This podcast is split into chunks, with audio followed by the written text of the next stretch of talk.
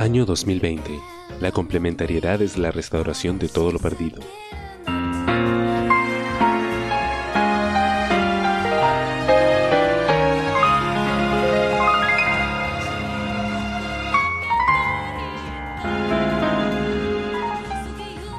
La complementariedad sigue. Examinemos las mentes de Akiba Knight.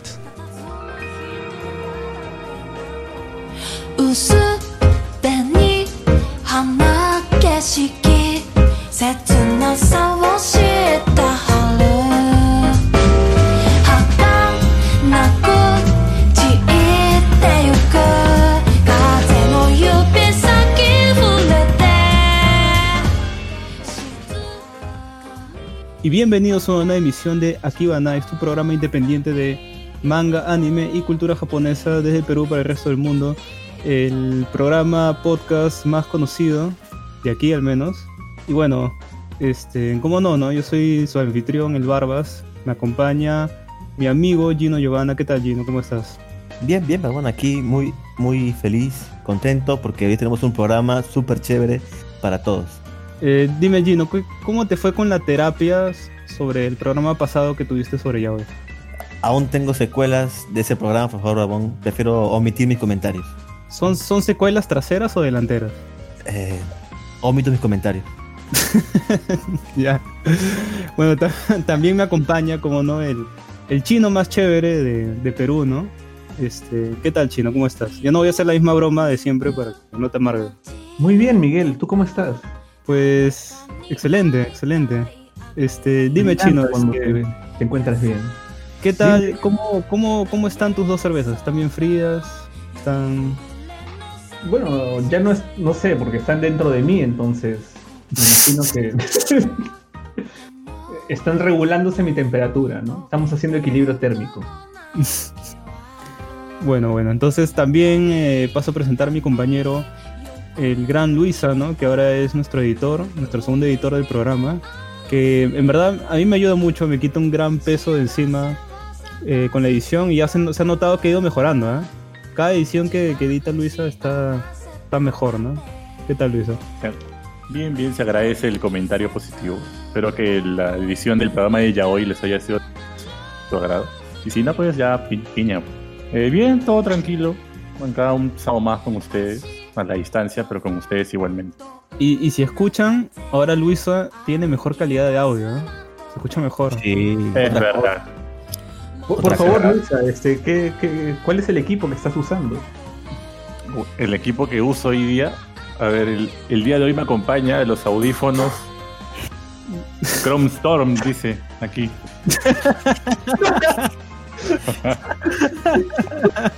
Ok, ok.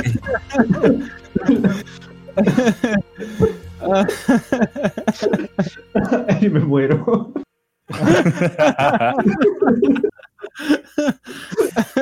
Mejor continuemos, Barbo.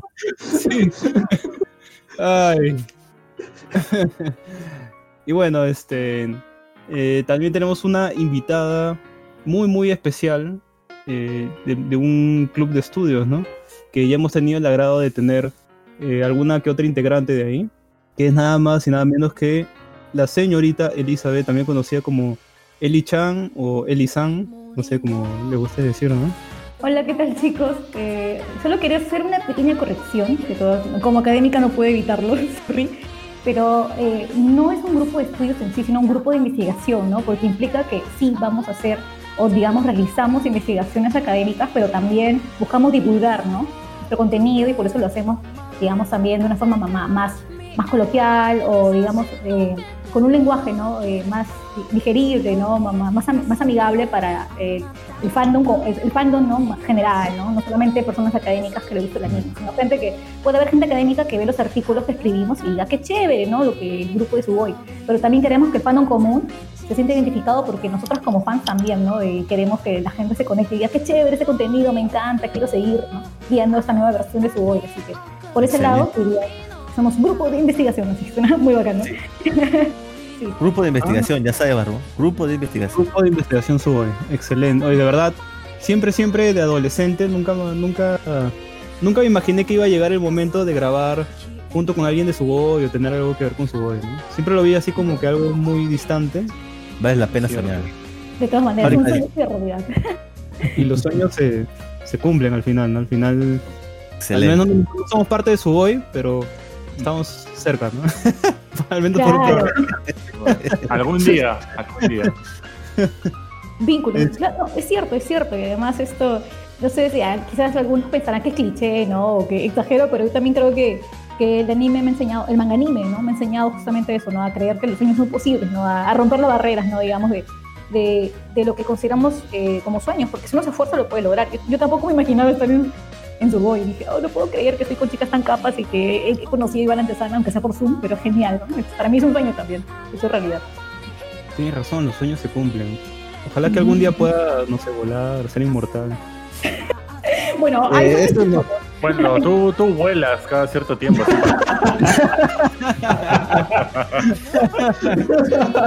Oye, al fin, No era necesario. después, después de, de, de 15 programas, Luis ha hecho un, un chiste muy bueno, ¿no? Al fin. No, falta, falta, hay unos cuantos más que te has, que te has olvidado, pero ya haremos el recuento. Claro. Está bien, está bien, está bien. Lisa tiene sus momentos. Sí, sí, tiene sus chispazos, ¿no? Este, Tiene una bueno, chispa. Deberías llamarlo Optimus Prime. Ok. Qué malo, weón. Chiste caca, yo lo sé. No, pero pa- pa- para nivelar, ¿no? Más bien, Este, el equilibrio, el equilibrio. Somos el Yin Yang. Pero antes de pasar a, a los saludos a los, a los Patreons que nos apoyan, Ajá. este, Elizabeth, cuéntanos más de tu círculo de investigación. ya no voy a decir estudio ya. Este, ¿dónde podemos encontrarte? Tus redes sociales, este, en dónde la gente te puede stalkear. ¿no? Bueno, bueno, eh, para, claro, para los fans, piénsalo bien porque nos, nos sigue gente algo intensa. en serio, wow. ok, ya me asusté un poquito, pero. Si son nada, capaces no, de chipear allí, no con el barbón, son capaces de... Bueno, bueno, con tal que no consigan mi número de teléfono a, a los Sasaen, a los fan coreanos, bueno, sí, tranquila, tranquila, tranquila. Bueno, en mi caso, eh, yo no diría que como que, wow, soy una chica que para en redes, está en todo, está en TikTok, pero, pero sí, tengo Facebook al menos, y tengo Instagram, así que ahí me- me- simplemente me buscan como Elisa de Peláez, así, soy, soy tan simple que digo, ya ese es mi nombre, nada de Licha, ¿no? Para que la gente me ubique, ponen Elisa de Peláez y en Facebook estoy así, y bueno, ahí, ahí me encuentran, ¿no? Porque mi Instagram, siendo sincera, no lo uso mucho porque yo toda Monse, no, tengo un celular al que todavía no, no, no le he puesto este, más, más capacidad para tener más aplicaciones, así que no uso mi Instagram casi nunca. Pero sí uso mi, mi Facebook por, por los eventos, ¿no? De, de Suboy y del otro grupo donde estoy en Satori. ¿no? Entonces por ahí Ujú. sí necesito eh, conectarme a, re- a Facebook para ver los eventos, ¿no? Conversar con la, con la gente de esas páginas, ¿no? Más que todo para eso. Si te falta un mejor celular, me avisas, ¿ah? Justo tengo por ahí uno. Ay, Luis. Luis, Luis, Luis, siempre. No puedo perder la oportunidad. Bueno. Ah, estás vendiendo un celular. ¿De, de qué marca? ¿Samsung? Por interno, por interno. Ah, ok, ok, perro. Sí, tienes razón. No, no hay que romper la, la formalidad. sí. Pero Luisa, revélalo del programa. Tal vez hay algún escucha interesado, ¿no? En tu, Ah, tal vez puede producto. ser, ¿no? Sí, eh, para más información, ¿no? No es un Claro, iPhone, Mm, bien, por internet. Genial. por interno. Y bueno, este, este, bueno, como ya saben, aquí Van Nice tiene redes sociales, nos pueden seguir en Facebook, en Instagram, en Twitter y en Tinder también, nos pueden dar match. Les gusta ¿Ah, mucho el programa. ¿Otra Sí, vez? sí, sí. Ah. Llevan como cuatro programas seguidos que sí, sigue siendo lo mismo. Claro, porque las redes sociales no cambian como en 2008. O sea, casi usamos la misma. weón. Pero ¿por qué no mandas un screen sobre cuántos match tiene Akiva Nights? O sea, siempre lo mencionas, pero nunca nos dices, mira, este es el reporte de Akiva en Tinder. Tú que eres el Claro, único pueden ver, pueden ver esa imagen, pueden ver esa imagen en nuestro Instagram oficial, como lo está diciendo Luis. Y bueno, también tenemos Patreon, ¿no? Por si les anima a darnos algún sencillo o algo para que el proyecto siga funcionando, ¿no? Mejorar el audio o, o comprar un dominio, cosas así, cuestan dinero, dinero que, que eh, a veces sale de nuestro bolsillo y a veces no, ¿no? Dependiendo de cuánto nos apoyen. Y eh, nos pueden encontrar en Patreon como Akiva Nice también. Así es. Eh, en la descripción del programa pueden encontrar todos los detalles sobre nuestra invitada que van a estar ahí también. y sobre nuestras redes sociales, ¿no? Como siempre. Este, bueno, este programa llega gracias a Diego Celaya, a Ed y a la señorita Luis, así Ujú. como, como la de Cero no Tsukaima. Pero es confirmado. Ya no recuerdo ya si es Sí, está- confirmado. Está, está confirmado, lo acabo de ver. Bien, gracias por las estadísticas ahí. Está bien. Saludos para todos los Patreon. Saludos para todos. Sí, saludos para todos los Patreons en general. Y nada, Barbón, con una vez ya Ah, presentados nuestros Patreons, es dar pase a la siguiente sección. Pero déjalo, quiere conversar un poquito más de la vida. De la vida mientras. Bueno, y que lo rep- así, así pasamos ya a la siguiente sección de noticias, así que música y regresamos.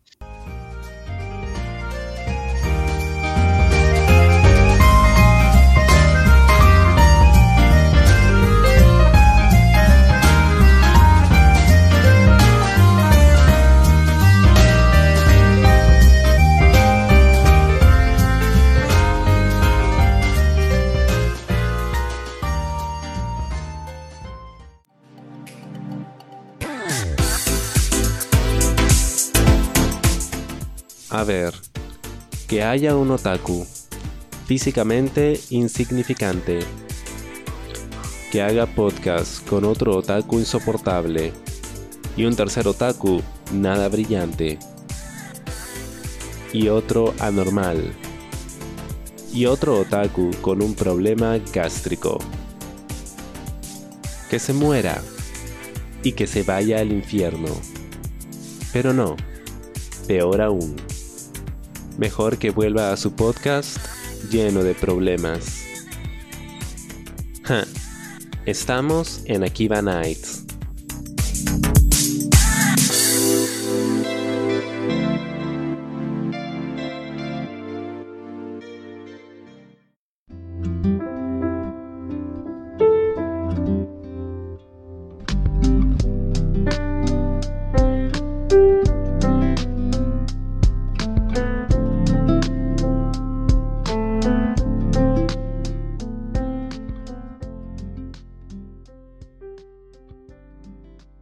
Y ahora sí regresamos con esta sección de noticias express, porque va a ser, parece una sección corta.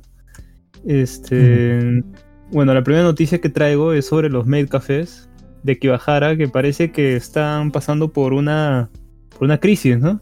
Claro. Eh, bueno, ¿qué ha pasado? Hay una publicación en Twitter que ha generado un debate, un debate en, en las redes sociales de Japón, ¿no? Eh, este, es, este es hecho por un, por un usuario en el cual dice que eh, por primera vez Akibahara, en un largo tiempo, mmm, no, no, no, no, puede pasar tranquilamente porque varias chicas mates este, en la vida se, prácticamente se le tiran encima, ¿no? claro, o sea, pr prácticamente estas chicas mates lo a atacan a toda persona este, en que pase por ahí, ¿no? Obvio, o sea, tipo como, los, como, los, como los jaladores de, de gamarra de acá o algo así parecido. No, ¿no? ¿sabes qué me hace recordar a cuando ibas, cuando vas a Wilson? Bueno, ya no ya, pero cuando ibas a Wilson, a cierta galería y había un montón de jaladores que te, prácticamente te agarraban y te jalaban a su puesto, güey. Algo así, supongo. Claro, es algo parecido. Es algo parecido. Eh, bueno, y entonces ellos, él, él dice que prácticamente se refiere en este tweet de que ellas se lanzan ¿no? a, a cualquier cliente potencial que vean. Uh -huh. Y dado el negocio de la, los make cafés, este, se, se, tiene entendido que la mayoría de estos están ahorita en números rojos, ¿no? Claro, claro. Eh, por el COVID no pueden tener mucha gente.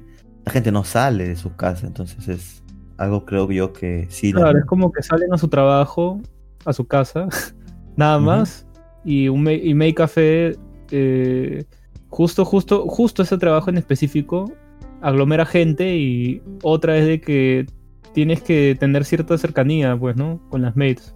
No que las toques, claro. pero tenerlas cercas, ¿no? Entonces, como que ahí ese trabajo sí se ve bien afectado por esto, ¿no? Claro, claro. Eh, alguna, alguna, de las respuestas de, de este foro, eh, de, de, este foro que se abrió debido a este post de Twitter, dice cosas como que esto es muy mal, esto es muy malo. Eh, suelo pasar por aquí Jara sin hacer contacto visual, pero la presión a veces es escalofriante. Me pregunto cuántos clientes esperan conseguir. Los clientes ahora son la carne de las cafeterías. Las mains deben competir entre sí para conseguir una presa. Eh, ¿Es este el momento de los universitarios vírgenes para sentirse queridos? Ocasionalmente no usan las protecciones solicitadas para, para prevenir la propagación de la pandemia. Parece que no les importa mucho la pandemia. Entonces, esta es una de las cosas que, que está mm, eh, preocupando, ¿no? Porque mm, las maid cafés, los maid cafés prácticamente viven, ¿no? De la venta de, de cafés, postres y todo esto aderezado con, con estas chicas que se dicen de maid, ¿no? Que mayormente son, Sí, claro, claro. son de buena apariencia, ¿no? Entonces viven de su imagen y no, no, no van a poder este, te- tener el negocio bien si, si están cubiertas con un tapabocas. o- no, o sea, este, por esa parte sí, sí entiendo, ¿no? De que estén intentando jalar clientes sin la protección adecuada, ¿no? Eh, también cabe señalar que recientemente, como comentario, el café Square Enix, que está en, en- en Osaka, fue cerrado temporalmente debido a que uno de los empleados dio positivo también en COVID-19. ¡Hala! Además, eh, a mediados de julio, la cadena Make Cafés Akiba Setai, que es una de las cadenas de Make Cafés más reconocidas, este, anunció que suspenderían sus actividades debido a que uno de los empleados del establecimiento había dado positivo también en COVID-19. Entonces, e- ese trabajo en específico Se eh, complica, pues, se complica ahora. complica. Claro, porque debido ya a la aglomeración de gente y el contacto que tienes que tener con ellos, este, se presta mucho a que hayan contagiado, ¿no? Entonces ahorita esta es la gran crisis que está pasando con los make cafés, ¿no? Un negocio que, que en un momento fue el boom, hasta hace unos meses, y ahorita casi la mayoría están sobreviviendo, ¿no? Sobreviviendo como puedan, porque tienen que seguir pagando a estas chicas que hacen su planilla y no cubren lo suficiente para, para el ingreso de planilla del mes, ¿no? Entonces, todos están en números rojos ahorita. Qué, qué- qué bravo, qué difícil, qué difícil. Sí, Pero o sea, no, solo acá la pasamos, no solo acá la pasamos difícil. Parece que En en, en. Japón y en todos lados está, está igual, ¿no? Exacto, bro, exacto. Este, pero bueno, este, Gino, cuéntanos qué noticias nos traes el día de hoy. Claro, amigo Barbas. Bueno, la primera noticia que traigo es, eh, bueno, una oferta de empleo para asistente de mangaka genera polémica en Japón. ¿Qué pasó? ¿Qué pasó? Al parecer un mangaka escribió en Twitter, bueno, el mangaka es Shiro Otsaka, es el autor de mangas como Marine Hunters y Sia. Personalmente no conozco ninguna obra del autor, pero bueno, este autor eh, generó ¿Cuál, cuál- cuál debate. era? ¿La primera cuál era? Marine Hunter. Ah, Marine Hunter. Ese sí no lo conozco yo, así que yo tampoco. No, no te sabré decir qué, qué tal su trabajo, pero la cosa es que eh, generó un montón de debate porque escribió una publicación que, bueno, ahora sí ya la- después la eliminó, que dice eh, reclutamiento para asistente. Los, requis- los requerimientos del trabajo son coloreado y retoque de líneas en horario completo desde las 10 de la mañana, bueno, 10 horas dice, hasta la salida del último tren. Más o menos hasta donde yo recuerdo la salida del último tren en Japón por muchos animes que he visto, es a las 11. Entonces, de 10 de la mañana a 11 de la noche. El sueldo es de 7.000 yenes, 667 dólares al día. Los interesados deben enviar una solicitud vía correo electrónico. Entonces, a partir de esta publicación, mucha gente hizo comentarios, obviamente, ¿no? A ver, uno, voy a leer algunos de ellos que son 7.000 yenes por día completo en estos días de emergencia sanitaria. Dime. Me pregunto si, si la salida del tren se habrá visto afectada por el COVID. de repente es, es antes también. Puede ser. Eh, es supongo que como acá, pues, o sea, los trenes siguen funcionando, pero no a, a toda capacidad. Yo supongo que es lo mismo allá, me imagino. Pero bueno, la cosa es que, bueno, acá comentan 7000 yenes por un día completo en estos días de emergencia sanitaria, que sí es actual. Trabajando a medio tiempo en una tienda de conveniencia se gana mucho más. Otro comentario dice, esto apenas es 700 yenes por hora, o sea, 6 dólares por hora. Claro, pues son como 10, 10 horas de trabajo. Eh, otro comentario dice, casi es una violación a las leyes del trabajo. Otro dice, muy listo el pagar esta cantidad, pero no ofrecer un contrato laboral. La verdad está infringiendo muchas leyes laborables. Otro dice, el 99% de asistentes de manga son pagados así. Entonces, aquí, bueno, tal vez para nosotros nos suene nada mal, pues, ¿no? ¿Quién no quisiera ganar 67 dólares al día? Bar? O sea, no es un sueldo malo, tal vez aquí en el, en el tercer mundo, pero para Japón yo creo que es un trabajo, creo que eso gana lo mismo que ganan en McDonald's, ¿no? Los- las personas que trabajan en McDonald's. Incluso ganan más, ganan como 8 dólares, creo. Entonces, sí es algo que te das cuenta cómo está la industria del manga. Que ya muchas veces se ha visto en noticias anteriores, ¿no? Que mangakas son explotados, que los Pero ahí ilustradores... también viene la. O sea, Sí. mira, si está pagando eso y, y, y el que está entrando como. Como que, como que es con coloristas, ¿no? eh, colorista y retocador. O sea, de, de- de líneas. O sea, para Bueno, y si es, si es alguien que no tiene mucha experiencia, yo sí lo veo bien, ¿no? O sea, es para que agarre cancha, ¿no? Eh, Claro, la no, mayoría de, de ayudantes que ya tienen tiempo este, pasan de frente. O sea, que yo sepa, los contactan y, y van, van a lo que Oh. van, ¿no? Entonces, si Claro, este, claro. Él, él está poniendo este anuncio porque está buscando a alguien que no tiene mucha experiencia, ¿no? Eh, bueno, los requis ya, ya de por sí pide requisitos, o sea que ya supongo yo que sí está buscando a alguien con experiencia. La cosa es el sueldo, o sea, no sé en realidad cuánto gane un artista de manga. Bueno, en este caso un asistente de manga, pero es un sueldo muy ajustado para la vida en Japón, ya que incluso no llega ni al sueldo mínimo, peón. O sea, el sueldo mínimo, según acá indican, eh, es este 900 yenes y él está pagando como 700 yenes al día, perdón, este por hora. Entonces es un sueldo incluso menor a un sueldo a un sueldo mínimo en Japón. Entonces, tal vez por ahí va la queja, pues, ¿no? Aparte que es un trabajo de tiempo completo, o sea, está trabajando de las 10 de la mañana a 11 de la noche. Obviamente, como te digo, acá no se vería nada mal, pero tal vez en Japón eso tú recuerda que es otro ritmo de vida, otro tipo de gastos, y tal vez con esa cantidad de dinero no sea suficiente para pagar las cuentas. Entonces, yo creo que a partir de aquí se hace la polémica, ¿no? Y más que nada que también el autor es bien pendejo de publicar esto en Twitter, ¿no? No sé tú, ¿qué piensas? No, Yo pienso que es un, es un desatino del, del del autor. Sí, Sí. aparte de publicarlo ahí, o sea, poner incluso el pago y todo, como que no, simplemente se está buscando tal persona con tal requisitos, no necesita experiencia, nada más, no tienes que poner ni precios, ni horarios, simplemente la persona interesada que se comuniquen y ya, ¿no? Pero bueno, supongo que mejor que se dedique a dibujar este mangaka y que deje a otra persona poner los anuncios de trabajo, ¿no? Ahí falló él, creo. Claro. Claro, es eso la clásica, ¿no? Se busca tal inbox. Claro, weón. O sea, mucha gente se pregunta, ¿por qué todo Imos? ¿Por qué todo Imos? Porque obviamente no ponen los precios, porque si ponen los precios de los productos, obviamente nadie va a querer comprarlo ni generar interacción, así que todo es por inbox. Supongo que aquí lo- el mangaka, eso que era buena idea, ponerlo en Twitter, ¿no? Así que se generó toda esta polémica en Japón. Pero bueno, siguiendo la Mm, siguiente... Por eso mismo, por eso mismo es mangaka y no está en recursos humanos. Exacto, exacto. Y bueno, para terminar, la última noticia del día de hoy es que el presupuesto para el anime ha ido aumentando. Y eso no lo digo yo, porque obviamente yo no tengo ni idea de cuánto es un presupuesto para el anime.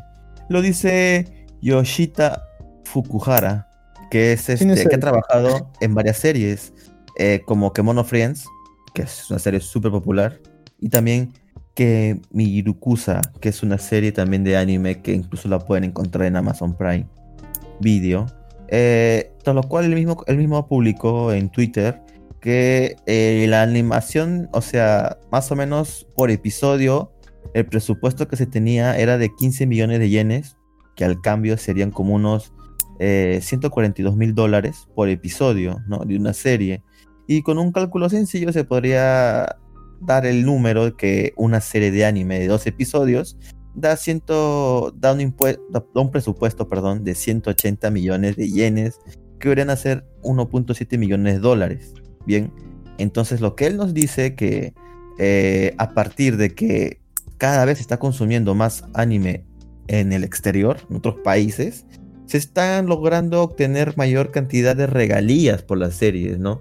Vamos, ahora se, o sea, antes no, digamos, este, no existían varios este, servicios de streaming que ofrezcan este anime legal.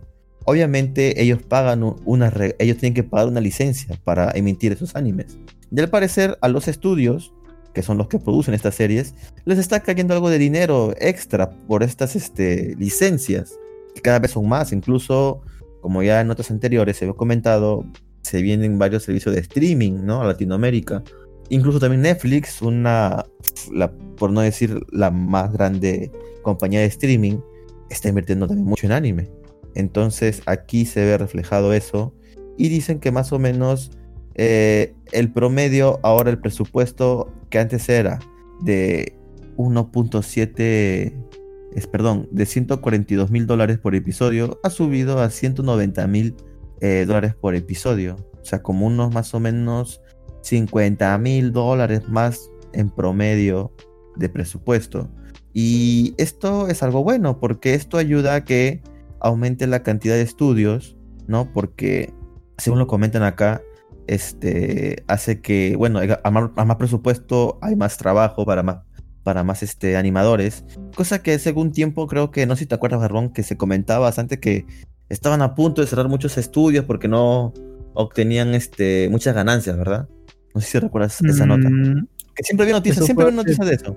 hace tiempo, ¿ah? Claro, por eso te digo, o sea, hace tiempo se hablaba de que no están ganando los animadores, que están explotando a la gente.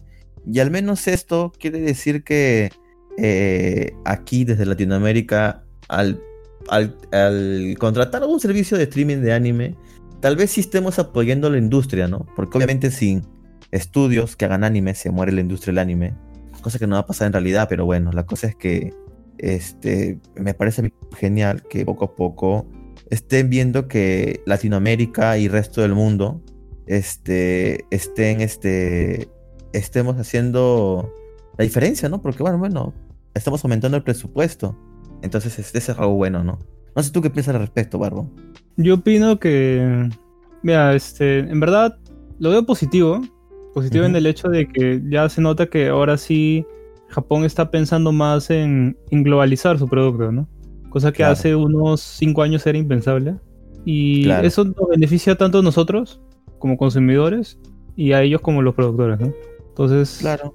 que ambas Es partes bueno. salen bien paradas y, y Sí. da pie a de que esa gente que se mata animando, ¿no? Que para la gente que ha visto Shirobako, más o menos se puede dar cuenta de por dónde va, este, tenga un sueldo un poco más digno, ¿no? Así es, así es. Es algo bueno, es algo bueno. Así que esperemos que esto continúe así. Y bueno, esas serían todas mis noticias por hoy, Barbo.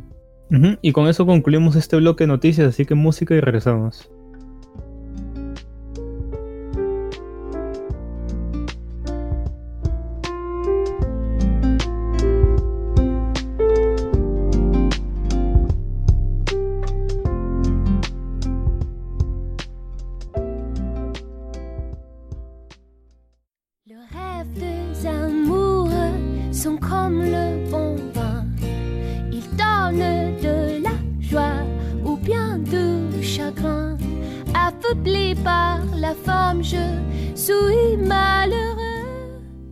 Sabes qué leer. Estos son los mangas recomendados. Pasaron por un riguroso control de calidad para llegar a sus manos, con los más finos ingredientes y el más exclusivo envoltorio. Mangamanía.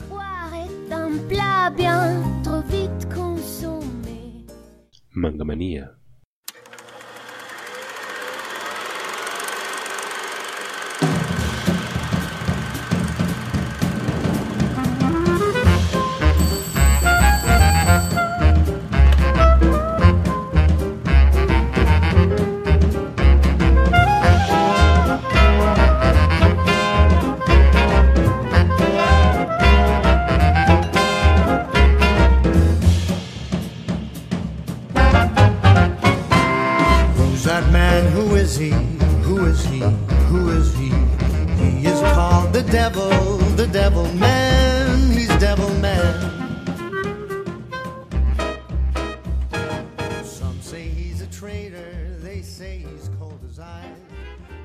bueno, continuando con aquí van a su sección favorita, ya saben todos, Manga Manía.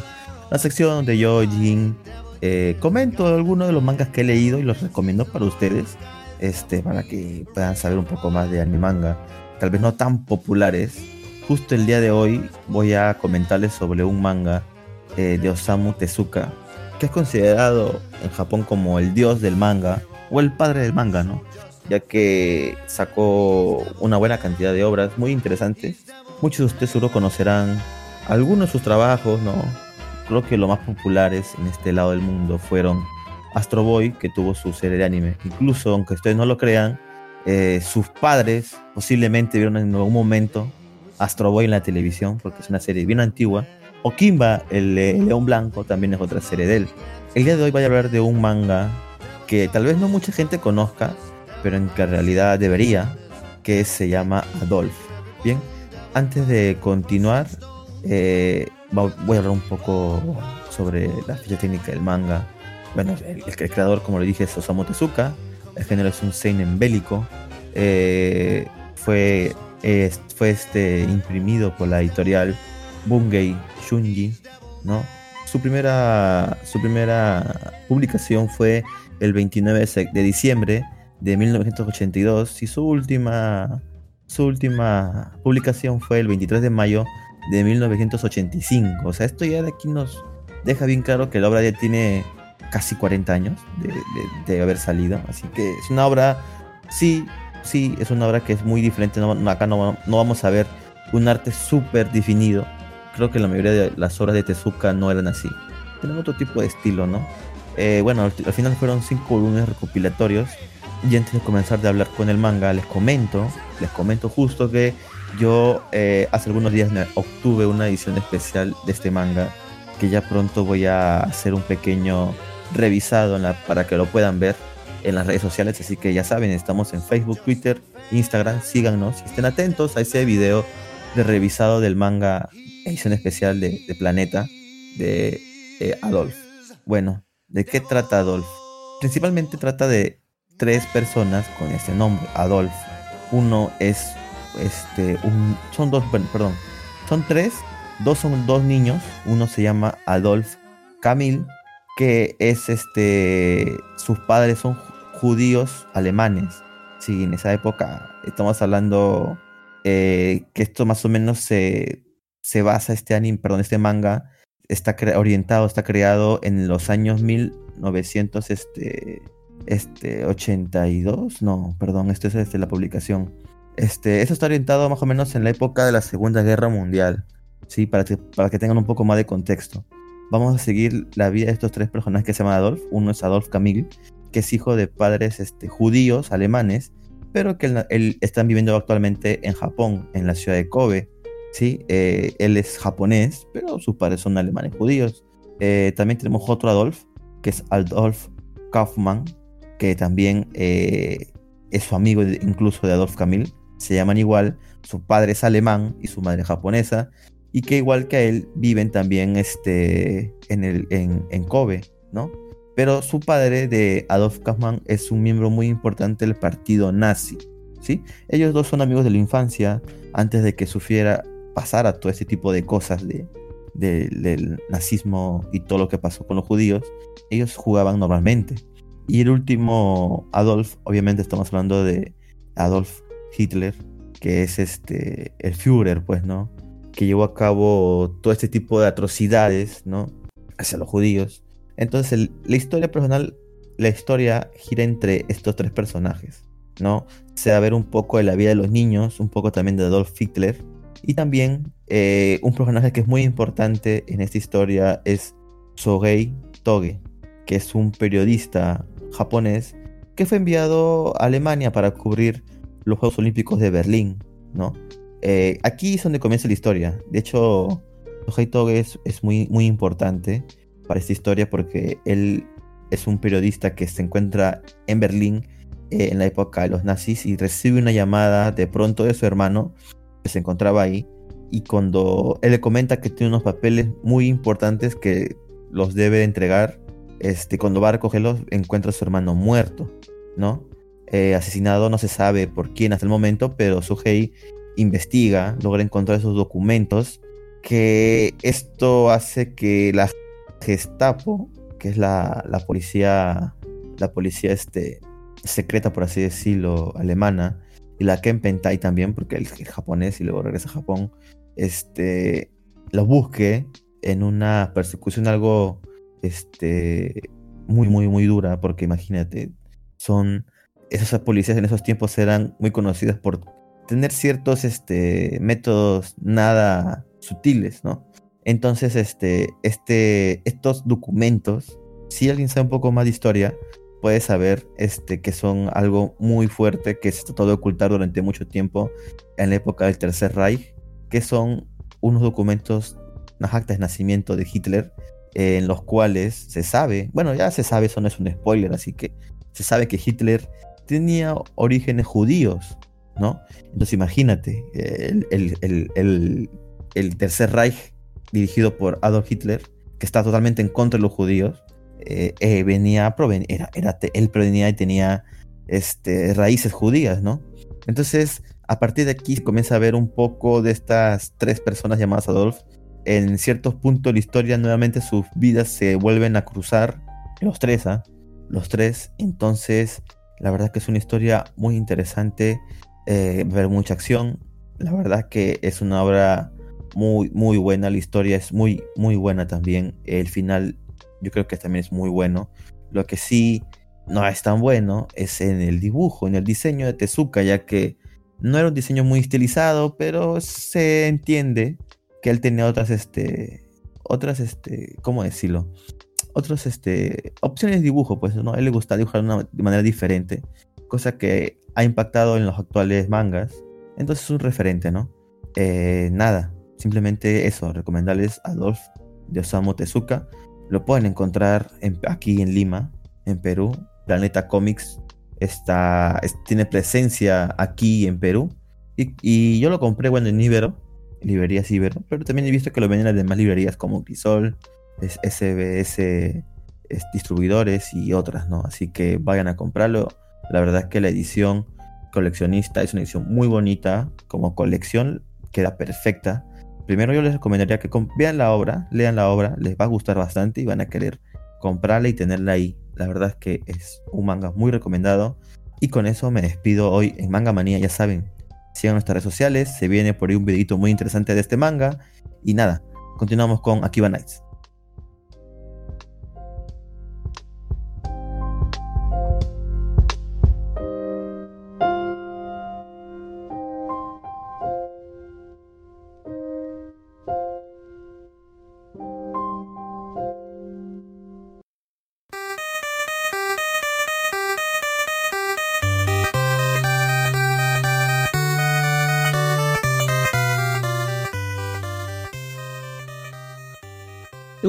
Bienvenidos a la nueva sección, esta sección de videojuegos, videojuegos este, con temática japonesa. De cultura, la cultura nipona. Eh, hoy día voy a hablar sobre un término, un término bien específico que tienen los japoneses, para referirse a todos aquellos juegos que no valen el dinero en los cuales este eh, el dinero en el cual se, se implementa su formato, ¿no? O sea, ese cartucho que te costó 60 dólares, en verdad no, no, vale, no vale nada, ¿no? Ni siquiera un sol, ¿no? Son, este término para esos juegos de mierda es los kusoge, ¿no? Que literal significa eso, ¿no? O sea, significa eh, juego de mierda. Viene a ser algo así la traducción, ¿no? Es este. Ellos lo usan específicamente para videojuegos. Solo, solo para videojuegos. Este, es bien curioso porque dentro de estos kusoges, eh, si lo transportáramos ese término a, a nuestro lado del charco, entrarían títulos como el juego de E.T. de Atari, ¿no? El juego de E.T. de Atari 2600, bien infame, ¿no? Este, en. Jelly, entraría también, también este, eh, Superman de Nintendo 64, ¿no? Ese juego de mierda donde Su- Superman solo iba por unos aros. o también entraría el infame Daikatana, ¿no? Después de que Romero nos prometiera por tres años que nos iba a hacer sus perras y al final sacó ese juego que era una basura. Eh, es- este término popular en, Japón es, es de su jerga de ellos, ¿no? Se esto- este tipo de juegos de mierda, ¿no? Pero dentro de este término, que son los kusoges, existe un término incluso más elevado, que es del cual voy a hablar hoy día, que se llama Densetsu no Kusoge, que quiere decir algo así como que el, legendario juego de mierda. es un juego que ya ha roto las barreras de su, de su propio término, ¿no? Merece como que un, un escalón más arriba incluso de los demás juegos, ¿no? Y bueno, es, este juego de este juego de mierda que viene a ser un juego ya legendario de, de lo malo que es, es un RPG, un JRPG, ya que sabemos que eh, en Japón les encanta este género, ¿no? Nos vamos a ir al año mm, al año 87, ¿no? Ya tenemos precedentes que ya había salido el famoso Dragon Quest, ¿no? Famoso JRPG que aún hoy en día sigue saliendo. Eh, había salido también eh, el primer Final Fantasy, ¿no? En este año. Entonces todo esto da pie a que una compañía, bueno, una compañía conocida como Hotbee, eh, que no era, una compañía que había salido de la nada, ya era una compañía que tenía tiempo en Japón. Eh, ha- hacía juegos variados, o sea, tenía tanto juegos malos como juegos este, buenos. Eh, ellos tenían ya un precedente dentro de la industria de videojuegos de Japón, porque ellos habían lanzado, yo tengo entendido, el primer JRPG este, Cyberpunk en Japón. Y entonces después de ver el precedente que tuvo Final Fantasy y Dragon Quest, esos años, obvio que ellos querían dinerito y, y querían eh, sacar billetes de, de- de ese, de ese mercado, ¿no? Después de ver que los, los JRPGs eran el boom del momento. Entonces sacaron un remake, un remake de su, de su obra magna este, en Cyberpunk de hace varios años atrás, llamada Stargazer, ¿no? Eh, este juego hoy en día catalogado como de legendario, ¿no? O sea, es, es- es prácticamente uno de los pocos videojuegos que ha llegado a esa categoría.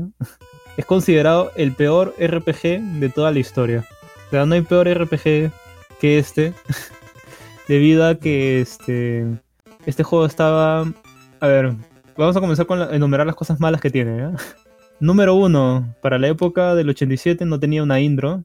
Número dos, eh, no hay este no hay diálogo de texto que te explique quién eres o qué cosa haces, ¿no? Solo te, te, te arrojan de frente a un mapa, ¿no? Esa es la, la número 3.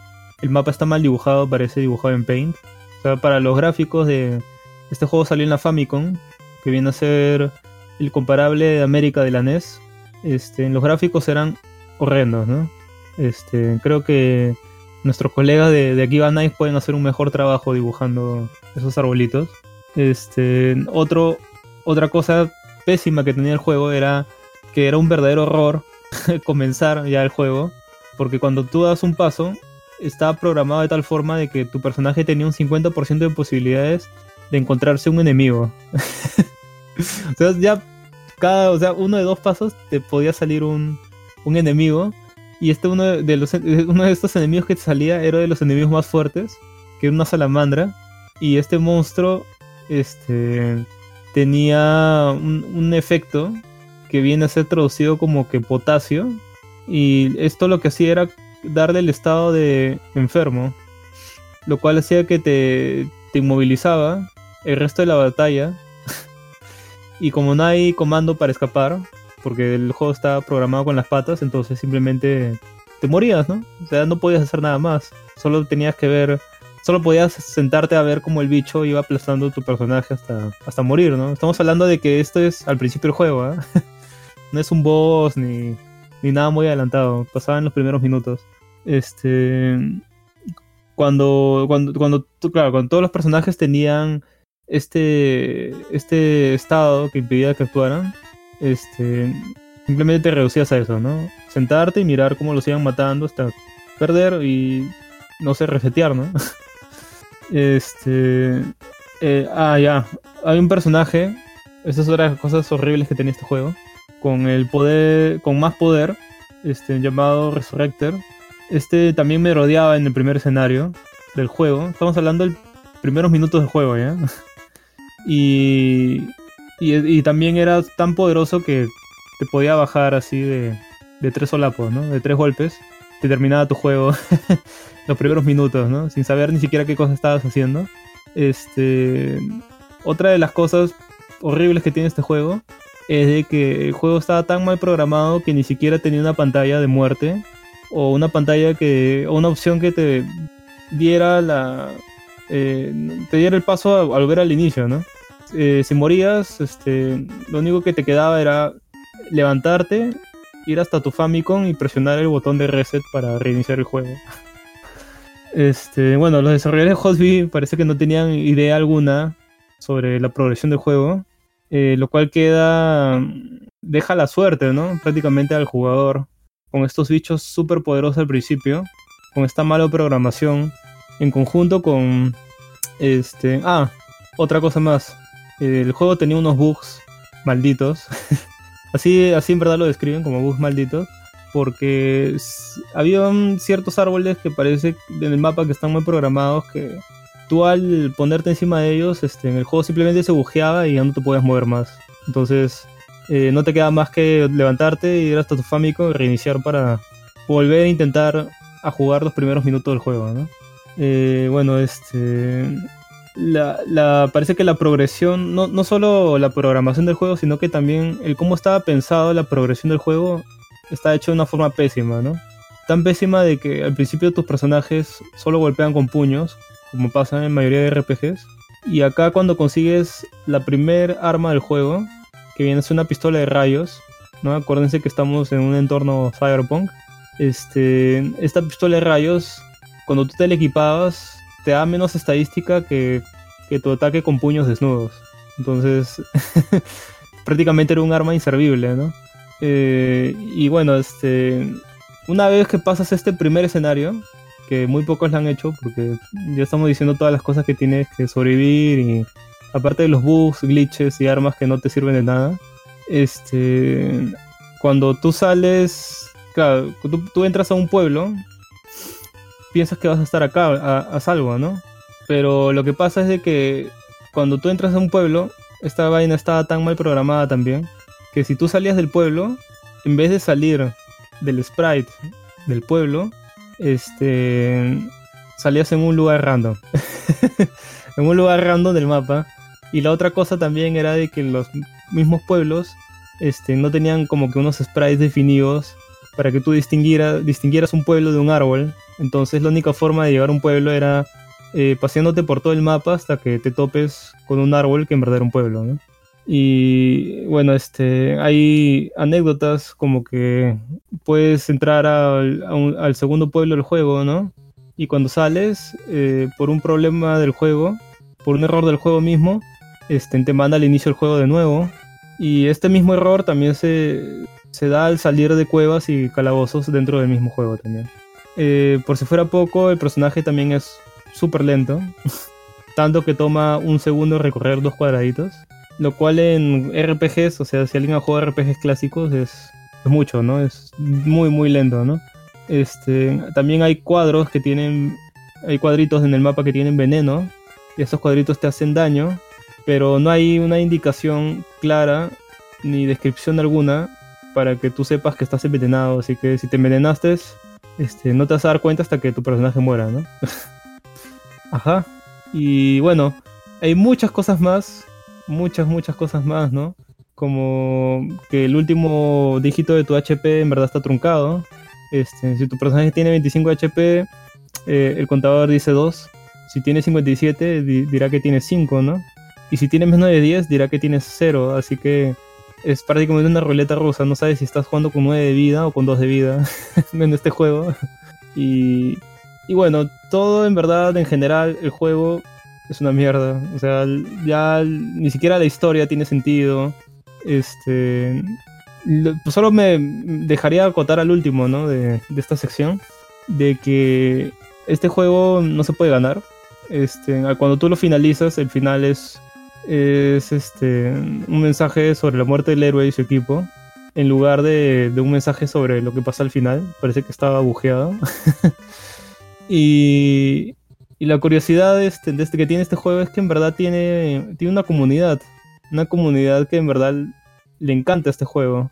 Es, es como el de Room de los juegos, ¿no? O sea, eh, ha llegado a un punto en que la gente... Ah, el boss final es un delfín. No sé por qué, pero así es en este juego. Este, hay, gente que le encanta tanto este juego que se ha hecho toda una comunidad y tiene parches de traducción en inglés. Este, le han hecho parches que corrigen los mismos bugs. Y incluso este, hay un. Se está trabajando un remake. Un remake este, de este juego, ¿no? Así que. Este. Es curioso que se haya hecho toda una base de fans de un juego consider- considerado como el peor RPG de toda la historia, ¿no? Un legendario juego de mierda, ¿no? Así que así termina mi sección. Este, nos vemos, no sé, cuando regrese mi sección, a, no ser que algún overlord este, me impida. Así que música y regresamos.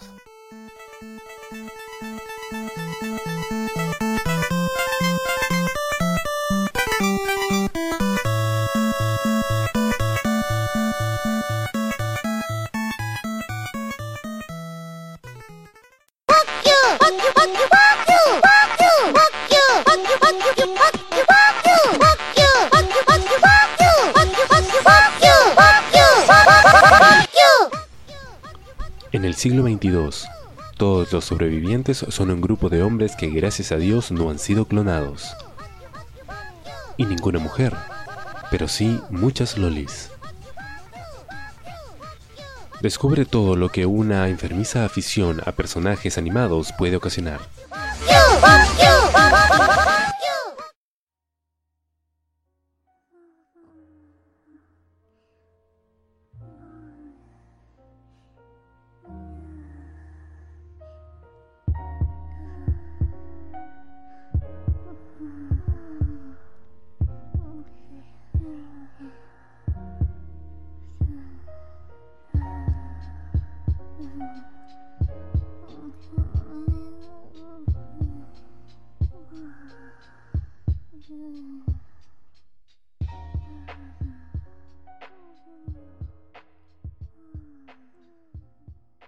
Y continuando con la sesión principal, tenemos el tema de fondo de este programa en, en Akiba Nights, que es las lolis. El día de hoy vamos a hablar eh, un poco sobre sus antecedentes, las lolis, lolitas en Japón y otros animes lolicones.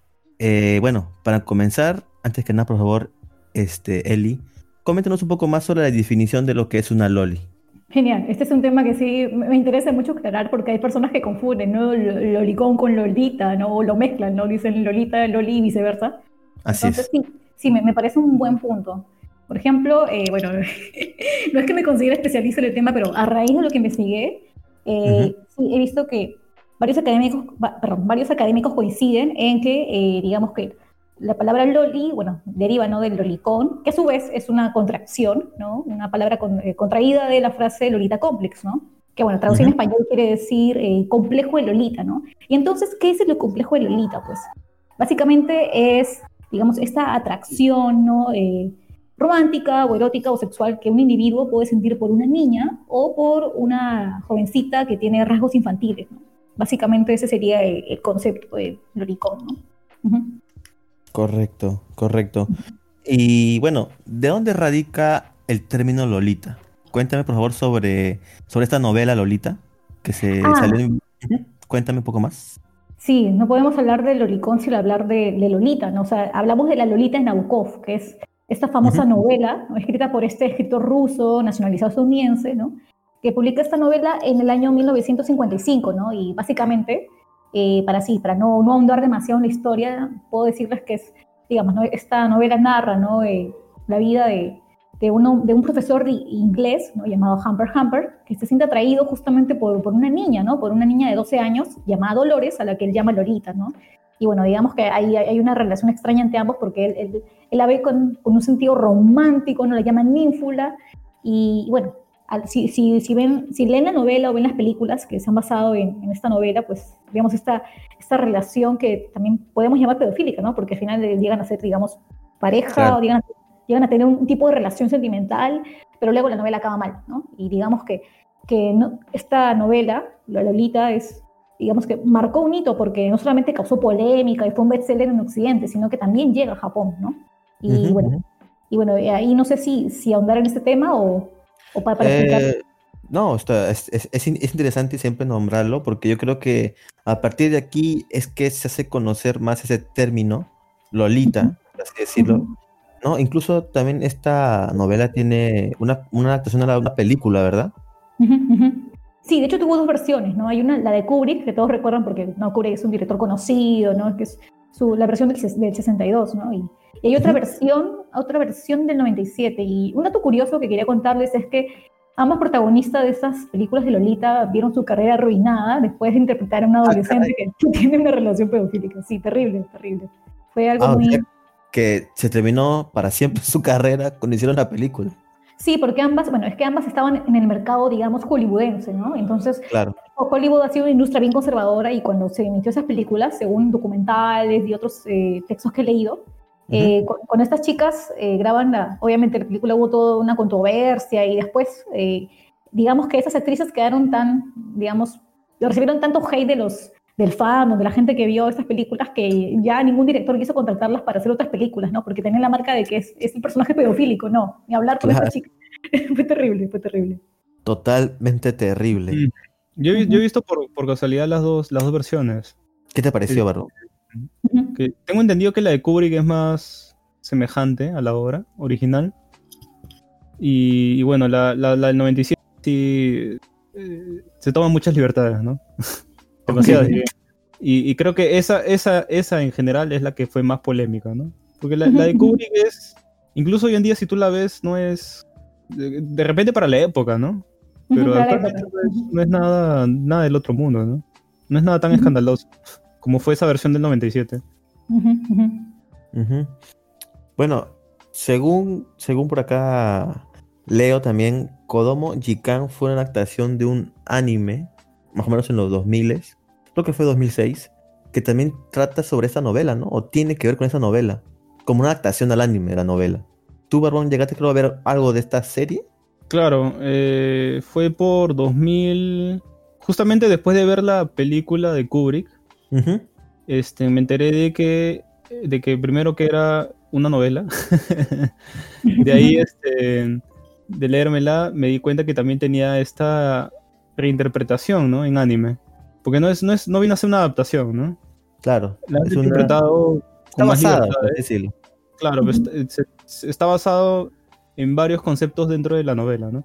Este, la, este, este anime fue muy polémico, incluso en Japón, cuando salió, cosa que dio, dio a que se cancelaran secuelas, porque tenían planeado sacar varias secuelas de este anime, y, y todo quedó en nada, ¿no? Este, yo, yo en verdad, este, este tipo de animes no está, no está dentro de mi target, así que en verdad vi dos capítulos y ya no vi más, ¿no? Este, Ok. acá creo que las tres, estas tres chiquitas, Ujú. eh, comienzan a acosar al profesor, ¿no? Y hacen como que eh, bromas muy elevadas de tono.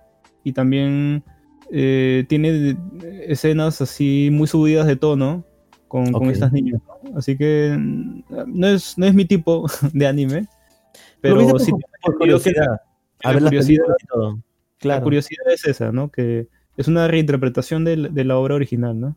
Bien, bien, bien. Y también existe otra obra que es Lolita Complex. Elizabeth, cuéntame un poco más sobre eso. Ah, sí, bueno, eh, ubicándonos más en el, digamos, en el contexto donde se había publicado la obra de Nabokov, o sea, aquí en Occidente, ¿no? Eh, ya, digamos, en la década de los 50, 60, ya se publica otra, no- una novela llamada, ¿no? De Lolita Complex, ¿no? El complejo de Lolita, y se presentaba como un análisis clínico justamente de, de estos sujetos que se sentían atraídos por las niñas, que de hecho, ahora claro que eran llamados, bueno, en ese momento eran llamados, pero en el mundo del manga anime ya los conocemos como loliconeros, ¿no? Entonces, Claro. es, es una obra donde se habla justamente de por qué los loliconeros se sentirían atraídos por las lolis, ¿no? Que son estas niñas, ¿no? Y bueno, mucha gente lo compró pensando que, wow, es una, ¿no? una investigación o clínica sobre el caso y al final era simplemente una, una novela que se valió de, de la popularidad de, de la novela de Nabokov para venderse a sí misma, ¿no? Y, y de hecho cuando la leyeron, varios fanáticos vieron que en realidad era, un digamos, una historia morbosa, ¿no? Donde se hablaban de otros casos de, de loliconeros, ¿no? De hamper hampers, ¿no? De- o de hombres pedófilos, ¿no? Básicamente. Así que de, de, de especialidad, de, de ensayo No clínico, tenían nada. no tenían nada, nada que ver, ¿no? Es una, un engaño, ¿no? Nada, nada. Y lo curioso es que en esa época, o sea, en esa época era común que la gente sacara novelas así fake, ¿no? Para, obviamente para vender bestsellers, y esta fue una de esas, ¿no? Un lastimoso engaño con el complejo Lolita. Vaya, vaya. Qué, qué, qué rata este, este autor, ¿no? Para prácticamente colgarse de otra obra para vender, ¿no? Sí, de todas maneras. O sea, lastimosamente el morbo vende y aquí parece que funcionó muy bien. Sí, sí. Tristemente es, es, es, una, es una verdad eso. El morbo se puede, se- se puede decir que de ahí se, se acuña el, el término, ¿no? también. Sí, en, en parte, porque, en- bueno, luego ese término, claro, cuando aparece en un manga en Japón, ya ahí es cuando la los japoneses empiezan a conocerlo, ¿no? Porque es muy difícil que alguno haya llegado al texto original, al, al- al- al supuesto análisis clínico, ¿no? Llega como Sí. muchos productos a Japón a través de aparecer en el manga, en el anime y otros productos propios de la cultura popular japonesa, ¿no? Ujú. Ujú. Justo, justo ahora vamos a hablar ya de Lolitas en Japón, ¿no? Bueno, existe una novela de Genji Monogatari, creo que Babón conoce un poco más del tema, donde se ve desde ese tiempo ciertas cosas, ¿no? Cuéntanos un poco más de eso, Barbón, tú que conoces el tema también. Claro, es que Genji Monogatari está dividido en dos partes, ¿no? Yo solo me leo la primera. me leo la primera porque es una novela muy extensa, Sí. Sí. Sí, exacto. es muy larga. Eh, en verdad, yo creo que sí tiene valor, ¿ah? O sea, hoy en día, si te gusta la cultura japonesa, es uno de esos libros que sí o sí deberías leer, ¿no? Este, igual se narra de que posiblemente todo lo que esté dentro de esta novela sea ficticio. Parte de esto también sea una historia verídica. Ah, mira No tú. se sabe, ¿no? Porque ha sido este, escrito hace mucho. Entonces como que no hay precedentes de, de dónde salió, ¿no? Claro, claro. Claro, claro. Eh, claro, y, y ahí es cuando... Creo, creo que también este, en Elizabeth también lo ha leído, ¿no? Sí, justo señalo esta parte, claro, no sé, de- del príncipe de Genji, ¿no? El famoso personaje, ¿no? Que, que me dio curiosidad porque justamente eh, cuando revisé es- esta parte, sobre todo cuando fui a una página de Japón, ¿no? Llamada Ecos de Asia, donde hacen toda una reseña sobre el Genji, el Genji Monogatari, porque saben que es la primera novela de Japón, de hecho es más antigua que el Quijote, de acuerdo a muchos académicos literarios. ¿no? Sí, sí, por eso es su importancia, ¿no? Como saben, Oriente siempre en, muchos aspectos supera Occidente y, y en este caso no es la excepción. Entonces, allí me, me impactó cuando leí ¿no? esta reseña en la que hablan de cómo Genji, eh, cuando tenía 18 años, eh, conoce ¿no? justamente a, a este personaje llamado Murasaki, que estaría, ¿no? entre, digamos, entre comillas, bueno, estaría basado en la autora real, ¿no? que también se llamaba Murasaki Shikibu, ¿no? que era una noble japonesa, pero digamos de, de baja escala, ¿no? a comparación con un príncipe. Pero digamos que en la novela se alude que, a que este príncipe de, de 18 años se enamora de, de la, la niña Murasaki cuando tenía 10. Entonces la ve, es como que wow, ¿no? Impacto, como pasa en, en algunos mangas, ¿no? La ve y se enamora, dice que bella y, y, la y digamos que decide eh, criarla para convertirla en su esposa, ¿no? Lo cual pa- para un occidental suena muy perturbador, ¿no? Yo digo, secuestrar a una niña para que sea mi esposo mm, me, me, me, me suena muy, muy raro y está, y está muy pedofílico. Sí, de todas maneras. Y en una escena, bueno, cuando la niña ya, sum- ya ha pasado algo de tiempo, pero no lo suficiente, ¿no? Para que la niña ya sea una mujer adulta, bueno, eh, él, él la viola, ¿no? Y de esa manera consume el matrimonio, ¿no? Y eso es, es, es una escena bast- también bastante chocante, ¿no? Porque vemos cómo en esta obra antiquísima ya se ve, ¿no? Una escena, digamos, ya se ve a un pedófilo que comete pederastía, ¿no? Un acto de violación. Entonces, como ahí, eso es Claro. bastante chocante. No sé cómo lo, lo tomarán los japoneses ahora, ¿no? No sé qué interpretación le darán, porque sé que hay gente que cuando lee esta obra, como pasó con Lolita, ¿no? Dicen que, dicen que esta parte está relatada eh, de una forma tan romántica que mucha gente dice, aunque sea un tema perturbador, es, es bello al mismo tiempo. Entonces, por ahí como que hay gente que, que, que no, no ignora el acto de violación o no lo ve de esa forma tan cruda. Pero hay otras personas que sí, ¿no? De hecho, dicen, no, eh, saluda una violación y punto. Eso ya es, eso ya es per- perturbador, eso ya está mal. Entonces, por ahí como que tiene muchas lecturas posibles, ¿no? Bueno, Claro. es que se tiene que juzgar a la obra por, por la época en donde salió, pues. ¿no? Ujú, ujú. O sea, en Sí. ese tiempo, socialmente tal vez eso no está mal, pues, ¿no? Como lo está Claro. ahora. Bueno, si vemos la historia de Japón, o sea, claro, esta, digamos que las niñas desde muy jóvenes ya se comprometían, ¿no? En la época de Murasaki, que es la era Heian, o sea, que era normal que los, entre nobles, claro, sobre todo, eh, los papás designaran, ¿no? A sus hijas para casarse con, con otros nobles, ¿no? Por fines políticos, ¿no? Para hacer estas alianzas con otros, ¿no? Con otras eh, familias, ¿no? También de poder. Entonces, sí, era, era común, ¿no? así como pasaba acá con el mundo medieval, ¿no? Que las chicas también de pequeñas ya eran dadas en, ¿no? en matrimonio. Claro. Entonces, para la época sí, entonces para ellos no, no, no habrá sido ¿no? a- a- anormal o, o perturbador. Y hay que considerar que también incluso las geishas, ¿no? Muchas niñas pobres eran vendidas por sus familias para ser geishas, ¿no? Y para dedicarse a, digamos, al mundo del arte, de la poesía, del canto, más que el canto, pero del baile, ¿no? También, más que todo. Ujú. Entonces, eh, y también habían, no vamos a negarlo, ¿no? Niñas que también eran víctimas, ¿no? De esta trata de menores, ¿no? De secuestro, que siempre ha existido, ¿no? Para la prostitución. Entonces, por ahí vemos que, que la idea de, de- de niñas usadas para, ¿no? para temas este, también sexuales o eróticos o amorosos no era algo ajeno, ¿no? En, en el Japón antiguo, ¿no? O en el Japón premoderno. Ujú. Mm, bueno, es que también depende de qué punto de vista lo veas, pues, ¿no? O sea, de repente para sus familias estaba mejor de que ellos recibieran un, al menos algo de educación, algún estatus y, y aparte poder vivir más cómodamente que, que ser pobre y morir de hambre, pues, ¿no? Claro. Claro, pero el punto es que a, a lo que voy es que, claro, se, para ellos, claro, entiendo que lo vean así, no, no, es, que, no es que digan la doy para que le, no hagan lo que sea, que la violen, no, sino que sí, obviamente esperaban un mejor futuro para sus hijas, pero el punto es que la idea de que, de que una niña no se pueda casar con un hombre adulto, o que pueden ser usada- usadas ¿no? con, con fines de entretenimiento eh, ¿no? artístico o sexual para un hombre adulto no era algo anormal, piensas, ¿no? En, en En esa época, ¿no? Eso sí hay que tener en cuenta, claro, no es algo, no es que el Lolicón apareció en Japón con Nabokov, ¿no? sino que ya hay un antecedente ¿no? de este tipo de situaciones, ¿no? en las que menores tienen algún tipo de relación con otros hombres, ¿no? o con hombres adultos especialmente. Y también aquí, eh, ya en Japón, en los años 70, se ap- apareció un manga, ¿verdad? Cuéntame un poco también sobre eso, por favor, Elizabeth. Ah, sí, es- este, a mí me sorprendió cuando, encon- cuando encontré esta información, sí. Sobre Shinji este- ¿verdad? Sí, Shinji Wada fue un mangaka que justamente inspirado bueno, en Alicia. Es que antes debo contar brevemente que Alicia, ese personaje, ¿no? Alicia en el País de las Maravillas, también se volvió un boom en Japón. O sea, claro, en Japón, cuando ya se abre la modernidad y llegan las novelas, ¿no? Las películas de Occidente, obviamente por ahí también llega, ¿no? Esta- la- el personaje de Alicia, ¿no? Y eh, bueno, y si eso le sumamos el hecho de que justamente como hacen muy bien los japoneses, ¿no? Que incorporan lo de afuera y crean un producto nuevo. Entonces a un mangaka se le ocurrió usar el personaje de Alicia y hacer una parodia, ¿no? Que vamos a parodiar a Alicia y vamos a crear un manga llamado, eh, ¿no?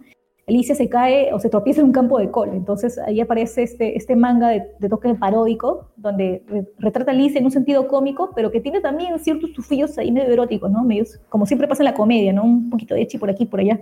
Entonces, Claro, claro. así, así como nació esta parodia. Y curiosamente en este manga también aparece por primera vez eh, el término complejo Lolita, ¿no? Y así es como los japoneses empiezan a conocerlo y asociar, ¿no? Alicia, ¿no? O Alisu, como dirían los japoneses, con Lolita Complex. Entonces empiezan a mezclar ambos conceptos. Y eso fue muy loco porque eh, justamente eh, también... Uy, lo siento, es que por acá por mi casa hay cohetes, me distrajeron un No te, poco. no te preocupes, no te preocupes, eso se borra en edición. Continúa. Gen- Genial, genial. Sí, porque justamente quería comentar este tema que yo sé que a otras personas eh, a las que les he contado sobre el lolicón también les llama la atención, ¿no? Que es el hecho de por qué, por qué eh, justamente los japoneses confunden, ¿no? A, a la relación de Humper con la Lolita Nabokov con Alicia y Lewis Carroll, ¿no? Y es porque justamente, lo- digamos que eh, también obviamente, ¿no? La, la Lolita Nabokov en algún momento también ha llegado a Japón, ¿no? Sea a través de, de películas, de novelas, ¿no? Y y curiosamente, cuando los japoneses ven el complejo de Lolita y Alicia, empiezan a ahondar un poco más, a investigar y descubren que también está, ¿no? Está Lolita Nabokov. Y por ahí empieza la polémica, ¿no? Y dicen, ah, quizás la, digamos, eh, la, la relación que hay entre Lewis y Alicia también puede ser una, una versión, ¿no? Quizás alternativa, una, una versión inglesa de la relación entre, entre Humber y Lolita, ¿no? Que era, digamos, la versión americana. Entonces por ahí empiezan el debate, ¿no? Como que no, uno sí es pedófilo, uno no es pedófilo. Y por ahí hay unos japoneses que descubren justamente cómo estos hombres victorianos tenían una fascinación con los hombres adultos, perdón, tenían una fascinación con, con los niños y las niñas, eh, porque los veían como seres angelicales. Entonces era común que los victorianos tomaran fotos de niños desnudos, de niñas desnudas, ¿no? Y eso es lo que hacía Lewis con Alicia. Era cercano a la familia de Alicia, la niña que, que inspiró la Alicia en el País de las Maravillas, y le tomaba fotos así, semi-desnuda, ¿no? Y toda la cuestión, en serio. Y Claro. entonces, y entonces eh, la gente, los japoneses descubren ese antecedente y dicen, ah, es que hay una relación romántica entre Lewis y Alicia, porque él la ve como un personaje puro, ¿no? Como una niña, ¿no? Inocente, que, que encarna esa angelicalidad, y entonces está bien, ¿no? no hay pedofilia. Y por ahí como que el personaje de Alicia pegó más en los japoneses porque ellos tienen una historia con la ternura, con la, digamos, la visión tierna de los niños también. Entonces por ahí como que les gustó más. Y ya lo incorporaron más incluso para el anime y para el manga, ¿no? Y se hicieron más obras donde Alicia aparece en, en otras referencias manga anime, ¿no? Sean, sean del, del género ecchi, sean del shonen, del. Ujú, ujú. O sea, la- las cosas que han salido sobre Lewis Carroll, tiene varios documentales, varias, varias investigaciones, este, apuntan a que en, en verdad posiblemente tenía algo más que ver con la hermana de, de Alice, ¿no?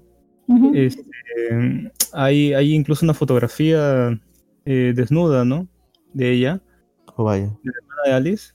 Claro, eh, se, se intuye de que posiblemente Lewis eh, encubría esto usando, usando a Alicia, ¿no? Eh, ¿Por qué? Porque de repente para nosotros eh, suena peor que un hombre mayor esté con alguien incluso menor, ¿no? O sea, pasar de una niña de, no sé, pues, eh, 13 años o 14 años a una chiquita de 6 o 7 Ujú, ujú. que para nosotros es peor, ¿no? Pero en ese entonces, en ese, tiempo, este, lo veía muy normal, en verdad, que un hombre mayor eh, andara con una chica de, de Ujú, 6, 7 años, era como que no, no, no, no era nada fuera de lo común, ¿no? A diferencia de que sí se podía ver mal con alguien de 12 o 13 años porque ya estaba un poquito más desarrollada, ¿no? Y ahí sí lo veían de otra forma, ¿no? Entonces ese, ese cambio generacional que tenemos, este, posiblemente le, le da otro enfoque, ¿no? A, a cómo en verdad era ese tiempo con, con lo que pasó con Ledwith, ¿no? Es interesante, en verdad tiene mu- mucho, mucho, mucho material que, eh, del cual se puede leer e investigar, ¿no? Sí, de hecho mucha gente que ahora lee, ¿no? Eh, Con mucha gente con la que incluso, incluso en el mundo literario les hablo de Lewis y dicen, ah, no, era un pedófilo, no, no, asco, ya no quiero leer nada. Pero en cambio, otras personas, obviamente sí, si ves el contexto victoriano y ves que era normal que se tomaran fotos de niños desnudos, como que se entiende, ¿no? Porque es que tuvo tanta cercanía con Alicia y obviamente la familia de Alice, no, no, tampoco es que lo tenía vetado a Lewis, ¿no? Por ahí, conociendo el contexto de la época, uno puede entender, ah, ¿no? Cómo se veía esto, porque, digamos, era normalizado o entendible y porque ahora desde nuestra perspectiva occidental contemporánea sí lo vemos como un pedófilo o posible pedófilo, ¿no? Claro, así que chicos, no desprecien, por favor, Sí, sí. este, la obra de Lewis Carroll, en verdad. Es un libro maravilloso. Todos los años en mi cumpleaños me compro una edición nueva de Alicia en el País de la Maravilla. Siempre me autorregalo. Sí, tengo ahí en mi estante como 10, 10 ediciones diferentes. Oh, Desde ediciones de, no sé, de que me han costado 15 soles Ah, a, a una edición que me ha costado cerca de, mm, de 200 soles, ¿no? Así Ah, que, este, sí, sí, en verdad, este, me gusta mucho eh, el tema de, de Alicia en el País de las Maravillas. Es uno de mis libros favoritos. Y no, no, no le desprecien, chicos, solo por pensar que Lewis Carroll era un pedófilo, ¿no? En verdad no, no lo era, simplemente eran tiempos muy diferentes, ¿no? A los que tenemos ahora. Y cosas que vemos mal ahora, en ese tiempo eran normales, ¿no? Así es. Así es. Eran otros tiempos. Bueno, continuando con la- la- lo- las lolis en Japón, este, hay, un diferencia, hay una diferencia entre lolita como término fashion y género, ¿no? O tipo de personaje kawaii. Coméntanos un poco sobre este término en, en esta revista, Elizabeth. Ah, bueno, claro, no, no hay problema, pero antes que nada yo sí preferí, sí, quisiera eh, aclarar que quiero hacer, aprovechar este momento para hacer esa diferencia entre lo- una loli y una Ajá. lolita, porque mucha gente he visto que sea en, en- en- en habla anglosajona o en nuestro idioma, las confunde, ¿no? A veces he buscado cuando no conoce mucho el tema lolita y me ponen personaje loli, y yo como que, ¿what? Entonces, por eso quiero aclarar. Ujú. Eh, en realidad el término Lolita, claro, como tú bien dijiste, está asociado a lo fashion, es decir, la Lolita es entendida, bueno, ahora, porque ya en otra ocasión andaré el tema, porque es un tema también súper complejo, pero digamos que tanto la Lolita como la Loli están emparentadas, eh, al menos lingüísticamente hablando, con la Lolita Nabokov, ¿no? Por el, el concepto, ¿no? Digamos el nombre, ¿no? Lolita, ¿no? Hay una niña, ¿no? Un personaje infantil. Pero el punto es que en el Olicón, este personaje infantil es apropiado inicialmente ¿no? como un género pornográfico, ¿no? El lolicón se convierte en un subgénero pornográfico donde vemos un hombre adulto te- teniendo relaciones o digamos una relación erótica con, con una niña, ¿no? O con una Claro. eh, menor de edad. En cambio, la lolita más bien eh, alude a una estética, a una moda, ¿no? Una moda femenina que nació en Japón y que se caracteriza eh, como, digamos, eh, digamos, eh, como una, o digamos que podemos verla como una estética donde hay una chica que se viste como si fuera una muñequita victoriana, ¿no? O con un vestido que tiene, ¿no? Ese aire victoriano y medio rococó y a veces también medio basado en personajes de anime. Entonces por ahí vemos que, que la Lolita alude a una moda, ¿no? Es una moda femenina. Y en cambio lo- la, la Loli es un personaje eh, básicamente de, bueno, de ficción, ¿no? Podemos decir, al menos inicialmente, ¿no? Un personaje de ficción que se caracteriza por ser una niña o una jovencita de apariencia infantil, ¿no? Que tiende a gustar a otro individuo, ¿no? Que puede ser un adulto, ¿no? Claro, claro. Está muy bien hecha esa aclaración porque a veces los términos suelen confundirse, ¿verdad? Sí, muchísimo. No, yo desconocía, por ejemplo, la, la diferenciación entre Lolita y, y Loli, por ejemplo. Es la- Obviamente creo que en el... Actualmente creo en el manga anime creo que se más, más se habla de lo que es Loli, ¿no? Pero muy poco he visto Lolita ahora que lo mencionas. Sí, Pero sí, hecho, es importante. Sí, perdón que interrumpa, es que sí, eh, No, no, no, está bien. Me emocioné porque sí es un tema, me apasiona porque he investigado eh, bastante sobre esos temas, porque también me interesaba conocer la diferencia, ¿no? Y, y- y vi que cuando busqué eh, Lolita en el manga y el anime, en verdad hay poquísimos, ¿no? De estos ejemplares donde hay una Lolita expresamente hablando. Lo que he encontrado son personajes con un, traje Lolita, ponte una chica que en un, persona- en un anime hizo cosplay de, Loli- de Lolita, pero no he visto en sí una Lolita, o sea, una chica que todos los días se viste como una muñequita victoriana y toma el té y actúa como una princesa. Eso casi nunca lo he visto. Solamente he encontrado por ahí un manga donde hay una Lolita que aparece como personaje secundario y un, ani- un anime, también eh, creo que es un, un shoujo, ¿no? Me parece que es eh, Yamato Nadeshiko Shinchikenge, donde aparecen lolitas, pero como las antagonistas de la historia, ¿no? Unas gothic lolitas. Pero de ahí no, no he encontrado, ¿no? Es difícil. Y eso porque a la- a las lolitas no les gusta que les consideren ni cosplay, ni inspiración para, para anime. Son, son básicamente chicas su propia representación, más o menos, ¿no? De cómo deben, de cómo exteriorizan sus sentimientos, supongo yo, algo así. Ajá, ajá, se visten así porque como, di- digamos, se visten como muñequitas victorianas porque les gusta y simplemente están ahí. No les gusta que le tomen fotos. Si la ven en la calle haciendo cosplay, no, perdón, si la ven en la calle en Akihabara, no es que sean cosplay, sino que quieren salir a pasear y punto. Y ya la gente ya les ha tomado fotos, ya les ha confundido con cosplays. Ese es otro tema, ¿no? básicamente. Ah, ya veo, ya veo. Qué, pero qué importante conocer esto. Cualquiera que no sabe o, digamos, alguien quiere entrar al mundo del manga anime y, digamos, no está un poco lejos de, de la edad adecuada para entrar. Aunque no hay nunca, no hay siempre una edad adecuada, ¿no? Pero, No, digamos, no. alguien que hay siempre tener un pata así, imagínate, no sé, pues cuarenta y tantos que le comienza a fascinar de la nada y se confunde, ¿no? Imagínate. Pero sí, Sí. es que, que- que chévere, la verdad. A mí, a mí me, también me llama la atención un poco ese tema. porque, Por ejemplo, yo, yo tampoco, uno que yo no conocía y otro que casi todo el mundo siempre está en las redes sociales como que jodiendo, como que, ah, a ti te gustan las lolis, eres loliconero. y uno que otro se, se, se filtra la frase lolita, ¿no? Sí. Que Nadie, nadie, nadie lo sacó a colación, pero. no, pero siempre pasa. Yo estoy en distintos grupos sociales de redes sociales, en Facebook hay un montón de anime y manga. Incluso el mismo Ukato no se cae, por ejemplo. Ahí a veces publican cosas de lolis y todo el mundo, oye, qué chévere. O sea, obviamente sin ese punto de fanaticada extrema, pero sí he visto gente, ah, no, a mí me gusta tal loli, a mí me gusta tal cual. Yo soy devoto de tal loli, por ejemplo. Así, es- así, he, así he leído, o sea, en varios grupos. Es interesante, ¿no? De- de- de- ¿Tú, tienes, ¿Tú eres devoto a alguna Loli o.?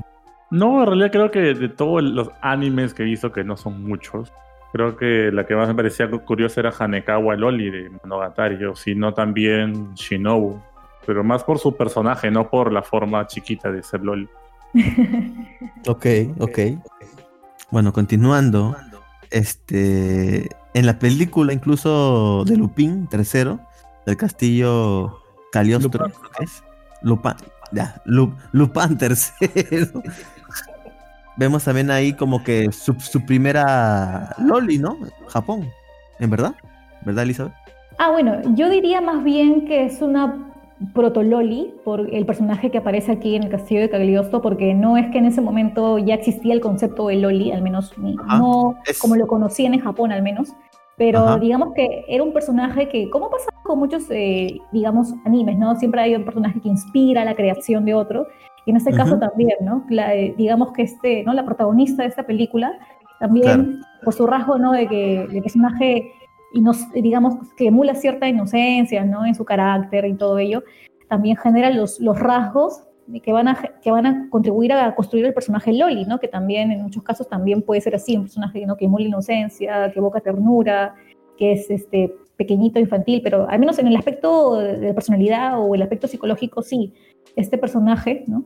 Del castillo de Cagliostro influyó bastante en la creación de la, de la Loli, tanto así que que, que según investigué cuando, cuando sal- se estrenó la película, eh, este personaje este personaje tuvo un gran fandom, ¿no? Mucha gente hizo fanar, ¿no? De, Bueno, está, bien. De hecho, quería hacerles una consulta porque sé que hayan puesto Caroline, pero yo encontré, quizás es la versión en inglés, ¿no? Donde yo encontré que la chica, la protagonista se llama Clarice. No sé, no sé. Me siento más cómoda diciendo Clarice porque así lo No, no, escribí no, no. En, en mi artículo. es- está, es- está correcto, es, es Clarice. Ah, ya, ah, ya. Sí, sí, sí, Ok. Sí. Que de, Sí. de- de hecho, de hecho, esa película se encuentra ahorita en Netflix, así que la, la pueden ver. Es una película bien Ah. chévere de Lu- Lupin. Pucha, justo ahora, que no, no- es que justo ahora ya no tengo Netflix porque yo tenía prestado. Me prestaban una cuenta, pero ya voy a, voy a, voy a conseguirme, de todas maneras, voy a pagar. Con lo que me paguen en su y voy a pagar porque necesito Netflix. Genial, genial. Sí, es súper recomendable. Y como dices, el personaje Clarice, eh, sí, evo- evoca ternura, evoca, evoca una, una, una chica que está en problemas. Es como la, doncella, la, la damisela en problemas que Lupin va a salvar, ¿no? Exacto. Entonces, creo que ahí tienes razón en decir que aquí como que es un punto de partida para los demás personajes que se van a desarrollar, ¿no? Y se les denomina como una loli, pues, ¿no? Sí, porque justo quería resaltar, es, verdad, me has hecho acordar es- es- ese punto, ¿no? Que ah, justo en el artículo había mencionado que Clarice encarna, eh, digamos, el arquetipo de la princesa en apuros, ¿no? Y justamente el caballero o el príncipe que la salva sería el, ¿no? El famoso, el famoso ladrón. Entonces, vemos cómo no solamente ella se va a construir, o sea, Clarice como, como el prototipo del personaje Loli, sino también de otros personajes del shoyo, ¿no? La típica princesa en apuros, ¿no? En los animes, al menos de la década de los 60, los 70, ya por ahí los 80 ya un poquito cambia ese, ese tipo de personaje, ¿no? Pero digamos que se convierte en un personaje clave, o sea, y Clarice sí se constituye en, básicamente, ¿no? En el prototipo del personaje Loli, ¿no? Ya lo, lo que faltaba es que fuera mucho más menor de edad, pero ya eso con el tiempo va a aparecer, ¿no? Al menos el rasgo psicológico de la, de la inocencia o la niña tierna ya está ahí, ya, ya está, ya, zanjado. Yo tengo una duda, este, Eli Chan. No sé si, por ejemplo, no estamos, estamos hablando de lolis y todo, pero creo que no sé qué tan válida sea la pregunta, pero la voy a hacer igual. No sé si hay un, hay un equivalente de loli, pero en lo masculino. Claro, el Ah, Shota. claro, el Shota, sí, iba a decir eso, el Shota, sí, de todas El maneras. Ah. Sí, porque es este, claro, este, este personaje, ¿no? También el niño o este chico de rasgos infantiles que atrae justamente una mujer. Así que el Shota, el- o como llaman el Shotacom, ¿no? Es un anime donde se ve ese tipo de relaciones, ¿no? Así que inversas, ¿no? Así que sí, sí, sí existe. Ah, genial. Algo así, creo que el, el nombre sí lo escuché en algún lado, solo que lo que se me vino a la mente es como que hay en el, el en por el otro lado, ¿no? Sí, sí, siempre es bueno ver esos lados, porque los fenómenos se replican, ¿no? Porque tú sabes, si, si hay un fan que dice, yo quiero esto, también va, el fan del otro género también lo exige, ¿no? También, ¿no? Su personaje. Sí. Claro, y después salen ya hoy también, seguro. Claro, ya hoy, luego el Yuri y, y- y las demás derivaciones que ya conocemos, de todas maneras. Claro, sobre ¿Cómo te todo Gina. encanta hablar de yaoi? Claro. Me, me encanta ponerle medio nerviosa a Gina con esa es la Eh, bueno, volviendo al tema, este, bueno, ya, ahora que sabemos un mayor contexto y sabemos ya las diferencias entre una loli y una lolita, eh, vamos a recomendar este, algunos animes donde, vamos a hablar un poco sobre los animes donde hay estos personajes, ¿no? Eh, bueno, voy a, voy a iniciar yo, voy a hablar del, de- del anime de Fate Kelet Linear Prisma Ilia, que es un spin-off de este personaje de Ilia, de Fate. Solo lo han visto en Fate Zero y en, y en Fate, este. Y en Fate. Bueno, la original, me olvidé el nombre ahorita.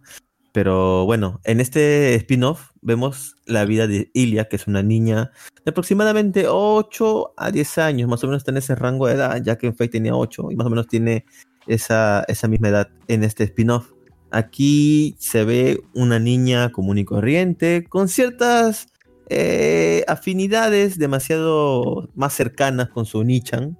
Este, pero bueno, la cosa es que esta niña también tiene una nueva vecinita con la cual comparte aventuras mágicas, ya que aquí Ilia es una, ¿cómo decirlo? Es una, es una, es- eh, es una chica mágica, por así decirlo. Bueno, su compañera también, con la cual tiene cierta afinidad y aquí es donde se ve un poco de incluso otro género que es el Yuri, entre Yuri y Lolis, porque entre ella y su amiga, y luego aparece otra amiguita más que también entra ahí, entonces se ven situaciones algo comprometedoras entre estas niñas, súper agrandadas, por así decirlo, ¿no? Hay unos besos ahí entre ellas, hay unos desnudos, entonces eh, yo he visto esto más que nada porque soy fanático de la de, la- de todo lo que es Fate, eh, de, Tit- la- de Titmon, algunas, algunas también otras cosas de Titmon. Este, entonces vi este anime, he visto las, son como tres cuatro temporadas, no estoy seguro. Yo he visto las dos primeras y la verdad que sí, aparte de todo esto, tiene una buena historia y mucho y muchos, este, mucha acción también en la historia, así que lo recomiendo. El siguiente anime que voy a hablar, donde también hay lolis, aquí sí hay muchas lolis. Ahorita te explico por qué es Black Bullet, que aquí es un futuro distópico. La Tierra ha estado a punto de, de por prácticamente erradicar toda la humanidad porque existe un virus el cual ha infectado muchas personas, han muerto muchas personas y esto viene a, a radicado a que aparezcan ciertos, ciertos monstruos con aspecto de insectos gigantes, los cuales arrasan con los pocos campamentos de humanos que existen. Lo curioso es que estos, este virus, cuando fueron este, madres que están embarazadas, este, fueron infectadas con él, sus hijos, o en este caso sus hijas, fueron eh, contaminados con este virus, pero en vez de que les ocurra la, la- la muerte, lo que pasa es que adquieren cierto poder, cierta, cierta fuerza que tienen estos, este, igual estos este, monstruos, ¿no? En este caso, nuestro protagonista Enyu y nuestro protagonista, que va a ser su compañero de batalla, Rentaro Satomi, tienen una cierta relación de cariño, ya que ambos arriesgan la vida en estas peleas. Eh, como dije, las niñas, o sea, los que nacen, recién nacen, ya tienen este tipo de poderes, entonces desde muy pequeñas son llevados a pelear. Aquí se ven muchas niñas que le agarran cariño a su personaje principal. Eh, pasan algunas cosas sad también aquí en esta, en esta serie, pero es muy buena. Se la recomiendo bastante, ¿no? Es una serie bastante interesante, ya que aquí vemos a nuestras lolis siendo eh, guerreras contra estos, este, contra estos monstruos, ¿no? A ver, la siguiente recomendación viene de parte del Barbón, por favor, Barbón. ¿Cuál es tu recomendación?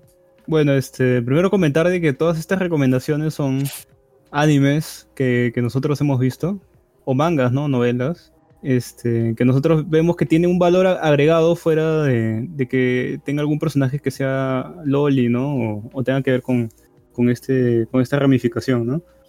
Eh, yo, yo voy a hablar sobre una light novel que también tiene anime, que se llama Ryo no Oshigoto, con de admiración al final.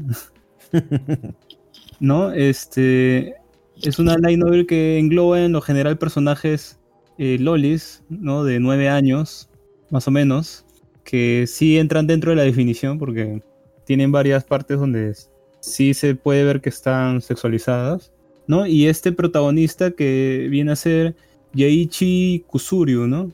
Que creo que tiene el, el grado de.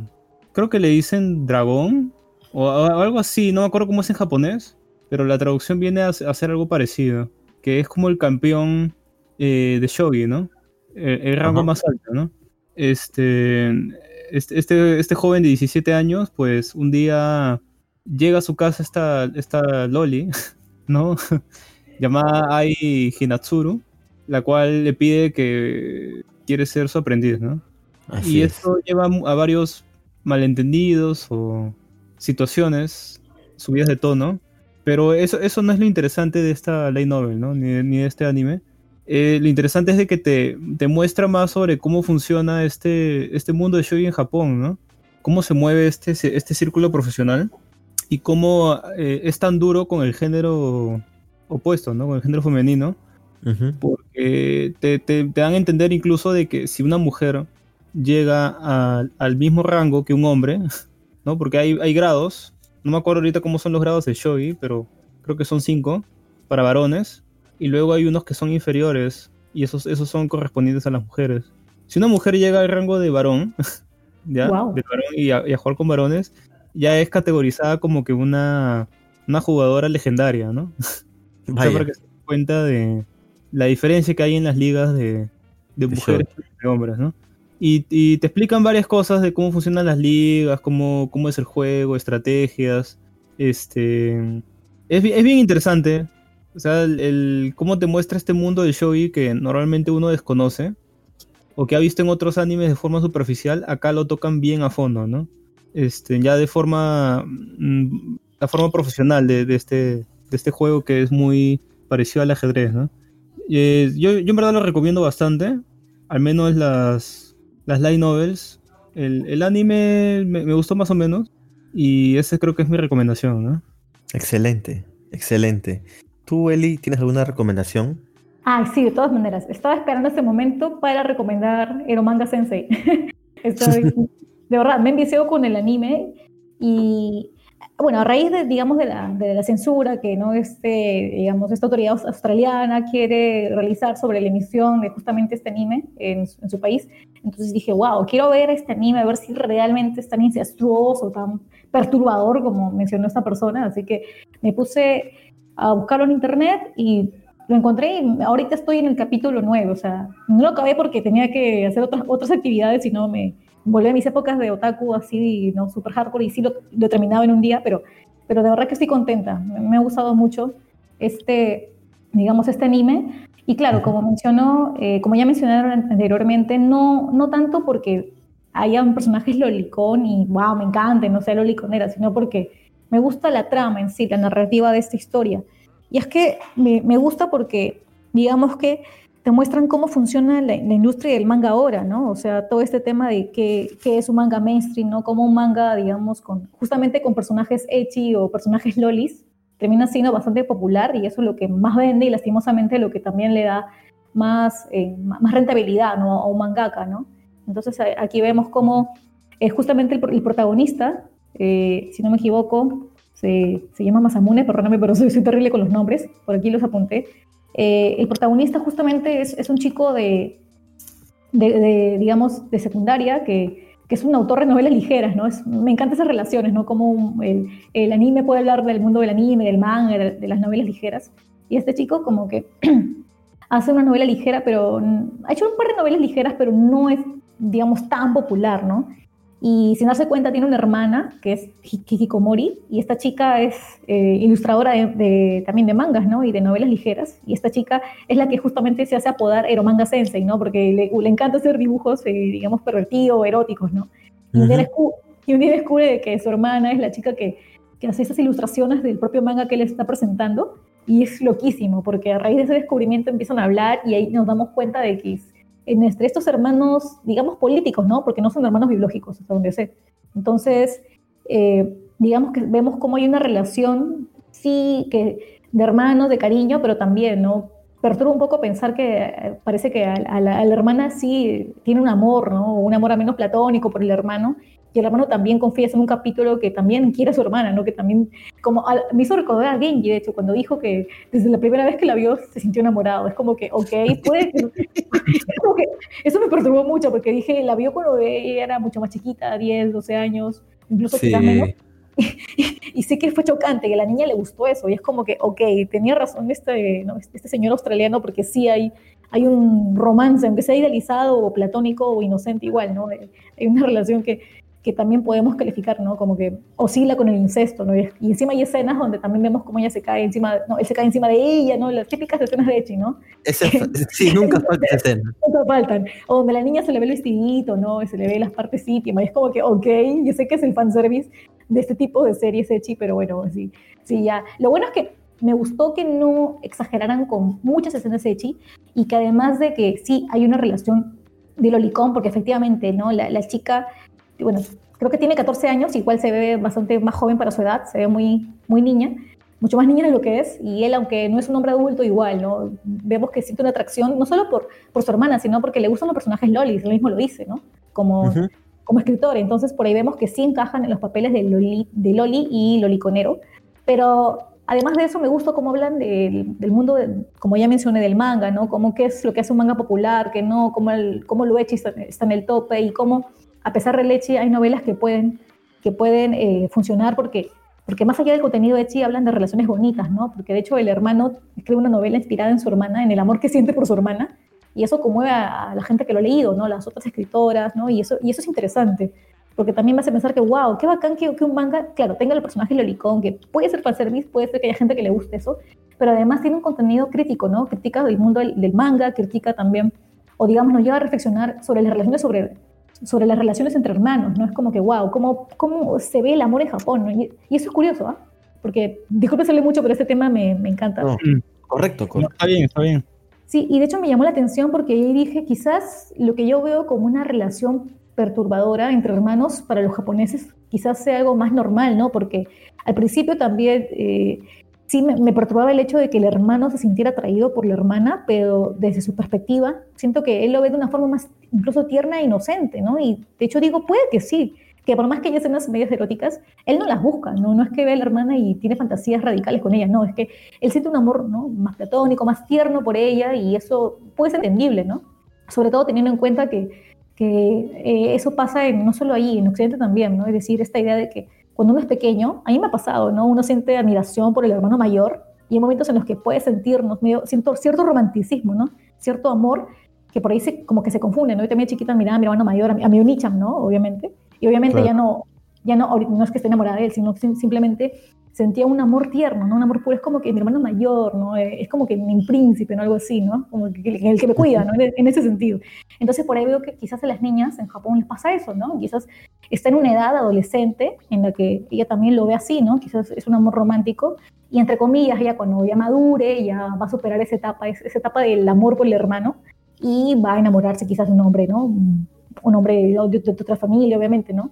Entonces eso Claro. también puede, puede pasar al hermano, ¿no? Quizás están, ambos están en esa etapa de, ¿no? Eh, del amor platónico, son muy jóvenes y, y quién sabe, ¿no? De repente, no terminado el, man- el anime, pero de repente ahí vemos cómo va evolucionando esa relación, ¿no? Si se queda ahí o si ambos, ¿no? Como que se siguen, digamos, queriéndose, pero ya en un sentido más, entre comillas, normalizado, ¿no? El amor de una hermana y de un hermano, ¿no?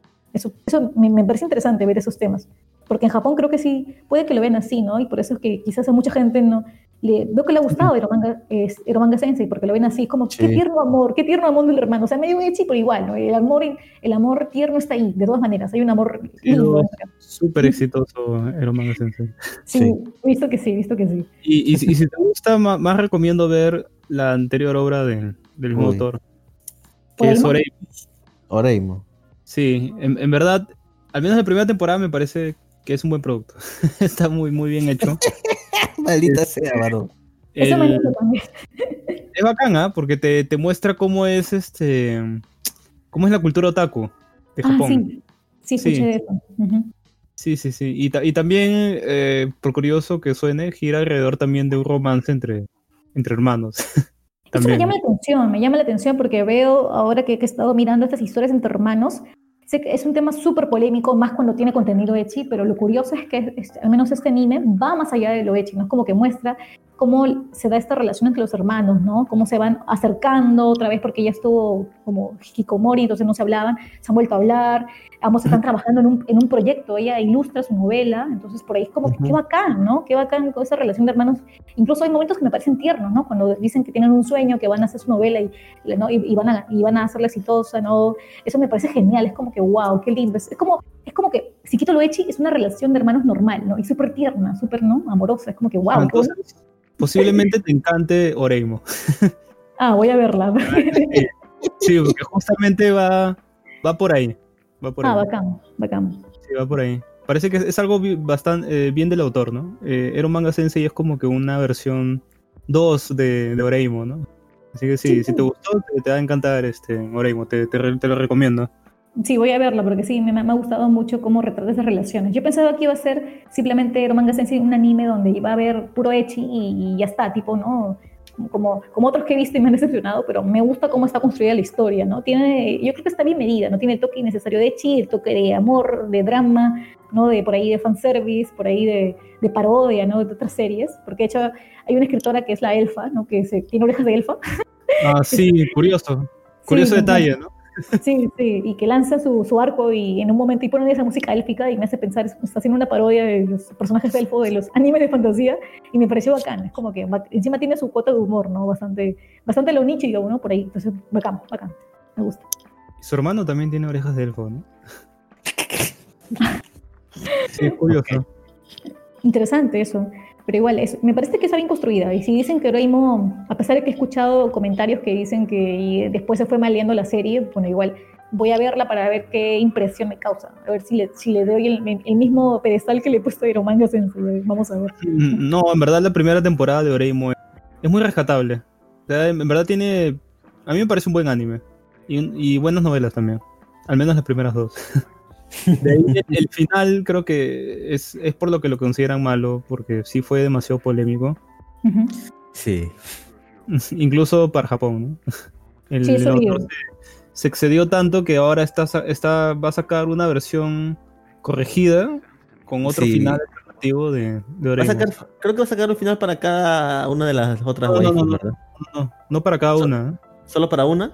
para dos. Que, vi- o sea, Dos. el, el Ok. trío principal eran su- la hermana, ¿no? La, la, mi- la primera amiga otaku la hermana y, y la amiga de siempre de, de su hermana, ¿no? O sea, ese trío to- siempre era, era el trío principal, ¿no? Entonces cada uno va a tener su final ahora y ya la gente decide qué cosa es canon y qué cosa no, ¿no? Parece que al fin el autor se dio cuenta que podía redimirse de alguna forma. Perfecto. Perfecto. ¿Alguno de ustedes, este Luis, Yoichi, tienen alguna recomendación donde haya anime con lolis? Donde haya anime con el Loli. Pues, bueno, eh, Monogatari serie, pues. Eh, Hay, Kuna, hay un buen par de lolis, creo yo, a mi parecer. De ahí creo que uno- un- el último anime que vi fue No Game No Life, donde hay una loli, pero hay una relación entre hermanos ahí también, eh, medio incestuosa, pero es más que todo un ambiente tipo comedia, porque... Pero ahí yo también he visto Sí, una... sí ¿eh? O sea, si, si estás tus novelas están baneadas de Amazon, sí, sí es Lolicon. bueno, está, está en Netflix, No Game No Life, así que no... no ¿qué tal? No, pero está, su novela está baneada de Amazon. Ah, sí. Ya no la puedes comprar, ya, sí. Au. Vaya, vaya. Bueno, creo que de los que recuerde son, creo, los animes que he visto, o últimamente que haya visto donde hay personajes loli, ¿no? Quizá ha habido, ha habido animes que, hay, que haya visto antiguamente donde ha habido veras lolis, pero no los recuerdo, francamente. Esos son los que Ok. rescato hasta ahora. Perfecto, perfecto. ¿Tú, Chino? El, chin, el chino no está, creo. Ah, supongo que, que no tiene una recomendación el chino. Bueno, entonces, ya para terminar este tema, vam- vamos a comentar también el otro lado de las lolis, ¿no? Que hemos visto todo el lado tierno, todo el lado bonito, pero también hay un lado que pues lamentablemente va relacionado, ¿no? Que es el tema de la pedofilia. Justo hay una noticia, este, que está fresquita, ¿verdad, Japo- ¿verdad este barbón? Que ha pasado Sí, ha sido con, la- un, con un mangaka. Ha sido la noticia del momento, o sea, está reciencita nomás. Cuéntanos un poco Claro, más, está Barbón. calentito. Es, es, es la noticia, el boom, ¿no? Todo el mundo está hablando de esto. Y es de que el autor de, de este manga fabuloso, ¿no? Este, eh, por, mira, por lo general a mí no me gustan mucho los mangas de la, de la Shonen Jump. Ujú. Ahí eh, eh, ya bastante tiempo la había, la había dejado de seguir Shonen Jump. Hasta que salió justo este manga y el manga del, del motosierra que siempre hablamos. Este, este manga llamado Act Age, ¿no? En donde una, una chica colegiala de 16 años, este, de, un, de, un ori- de un origen humilde y pobre, eh, aprende a, actuar de forma autodidacta, ¿no? Este, en, su casa, en, en- su casa se encontraba una colección de VHS, de clásicos del cine, y ella se sentaba por horas a mirar est- estos VHS, estos y, y poner en práctica y, y aprender de forma autodidacta, ¿no? Este, luego ella siempre va a estos castings, pero es como que nunca la pasan porque eh, actúa demasiado bien, ¿no? claro, es, un- es un monstruo de la actuación, ¿no? Eh, bueno, ¿qué pasó con, con este autor de este manga? Porque en verdad este manga era mi favorito de la, de la Jam, ¿no? Lo seguía semana a Ne- semana. Después del motosierra. Eh, no, incluso me gustaba más que el motosierra, ¿eh? Ah, mira tú. Sí, en verdad es. creo, no, pondría primero a, a Spy X Family. ese es el, Ah, el manga, claro, que, que más me gusta. Aunque ese es, es meramente digital, pues, ¿no? Solo es, este, lo puedes leer por, por Manga Plus. En cambio, este creo que sí, sí se, se salía de revista física. Y ya eh, lo que pasó con el mangaka fue que le encontraron acosando, este, tocando de forma indebida a dos menores de edad, ¿no? En la noticia dice entre 12 y 15 años, pero si son dos, de- es de suponer que una tenía 12 y la otra 15, ¿no? Sí. Este, él fue visto y escapó en su bicicleta, ¿no? Bueno, intentó escapar. Hasta que fue atrapado y, y confesó de que, que sí, pues efectivamente él había sido el que había hecho esos tocamientos indebidos a estas dos menores de edad, ¿no? Claro. Lo cual conllevó a que se cancelara su manga, ¿no? Tristemente, ¿ah? Sí, eso fue. Tristemente. Claro, tristemente porque al menos para a, a mí es un manga que a mí me encanta. ¿No? Eh, estaba tomando ya popularidad bastante. Tanto así que el- creo que una semana antes de que lo cancelaran, estábamos comentando de que eh, su manga ya había llegado al top 3. Sí. Al top 3 de las votaciones de la Jump, ¿no? Está compitiendo con los pesos pesados ya. Estamos hablando de que está solo por debajo de One Piece, que siempre está primero. Sí, sí, sí. Claro, ¿no? o sea, Y- la claro. popularidad ha sido igual tanta ahora, porque ahorita ya como a través, al parecer los tomos se están agotando completamente. O sea, ya como la serie fue cancelada, mucha gente está comprando como loco los tomos de este mangaka. Y yo supongo que en algún momento ya se van a acabar. Y la misma Shonen Jump ya ha dicho que no va a imprimir más, ya no va a sacar más tomos recopilatorios ni nada. Entonces, ser una lástima, ¿no? Es una lástima lo que está pasando. Claro, ha sido to- totalmente cancelado, ¿no? Este, ya ha habido precedentes antes de mangakas que han pasado por algo similar, ¿no? Eh. Está el caso de el autor de Rurouni Kenshin, ¿no? Ujú, Que en ujú. 2017, 18, 18 menos. creo que este, fue descubierto que tenía en su posición pornografía infantil, pues, ¿no? Lo cual conllevó a la cancelación de su, de su manga hasta que pasó, eh, hasta que pasaron los juicios, eh, pagó su, su indemnización y, y ahí recién se pudo retomar otra vez el manga de, de Rurouni Kenshin, este manga secuela, ¿no?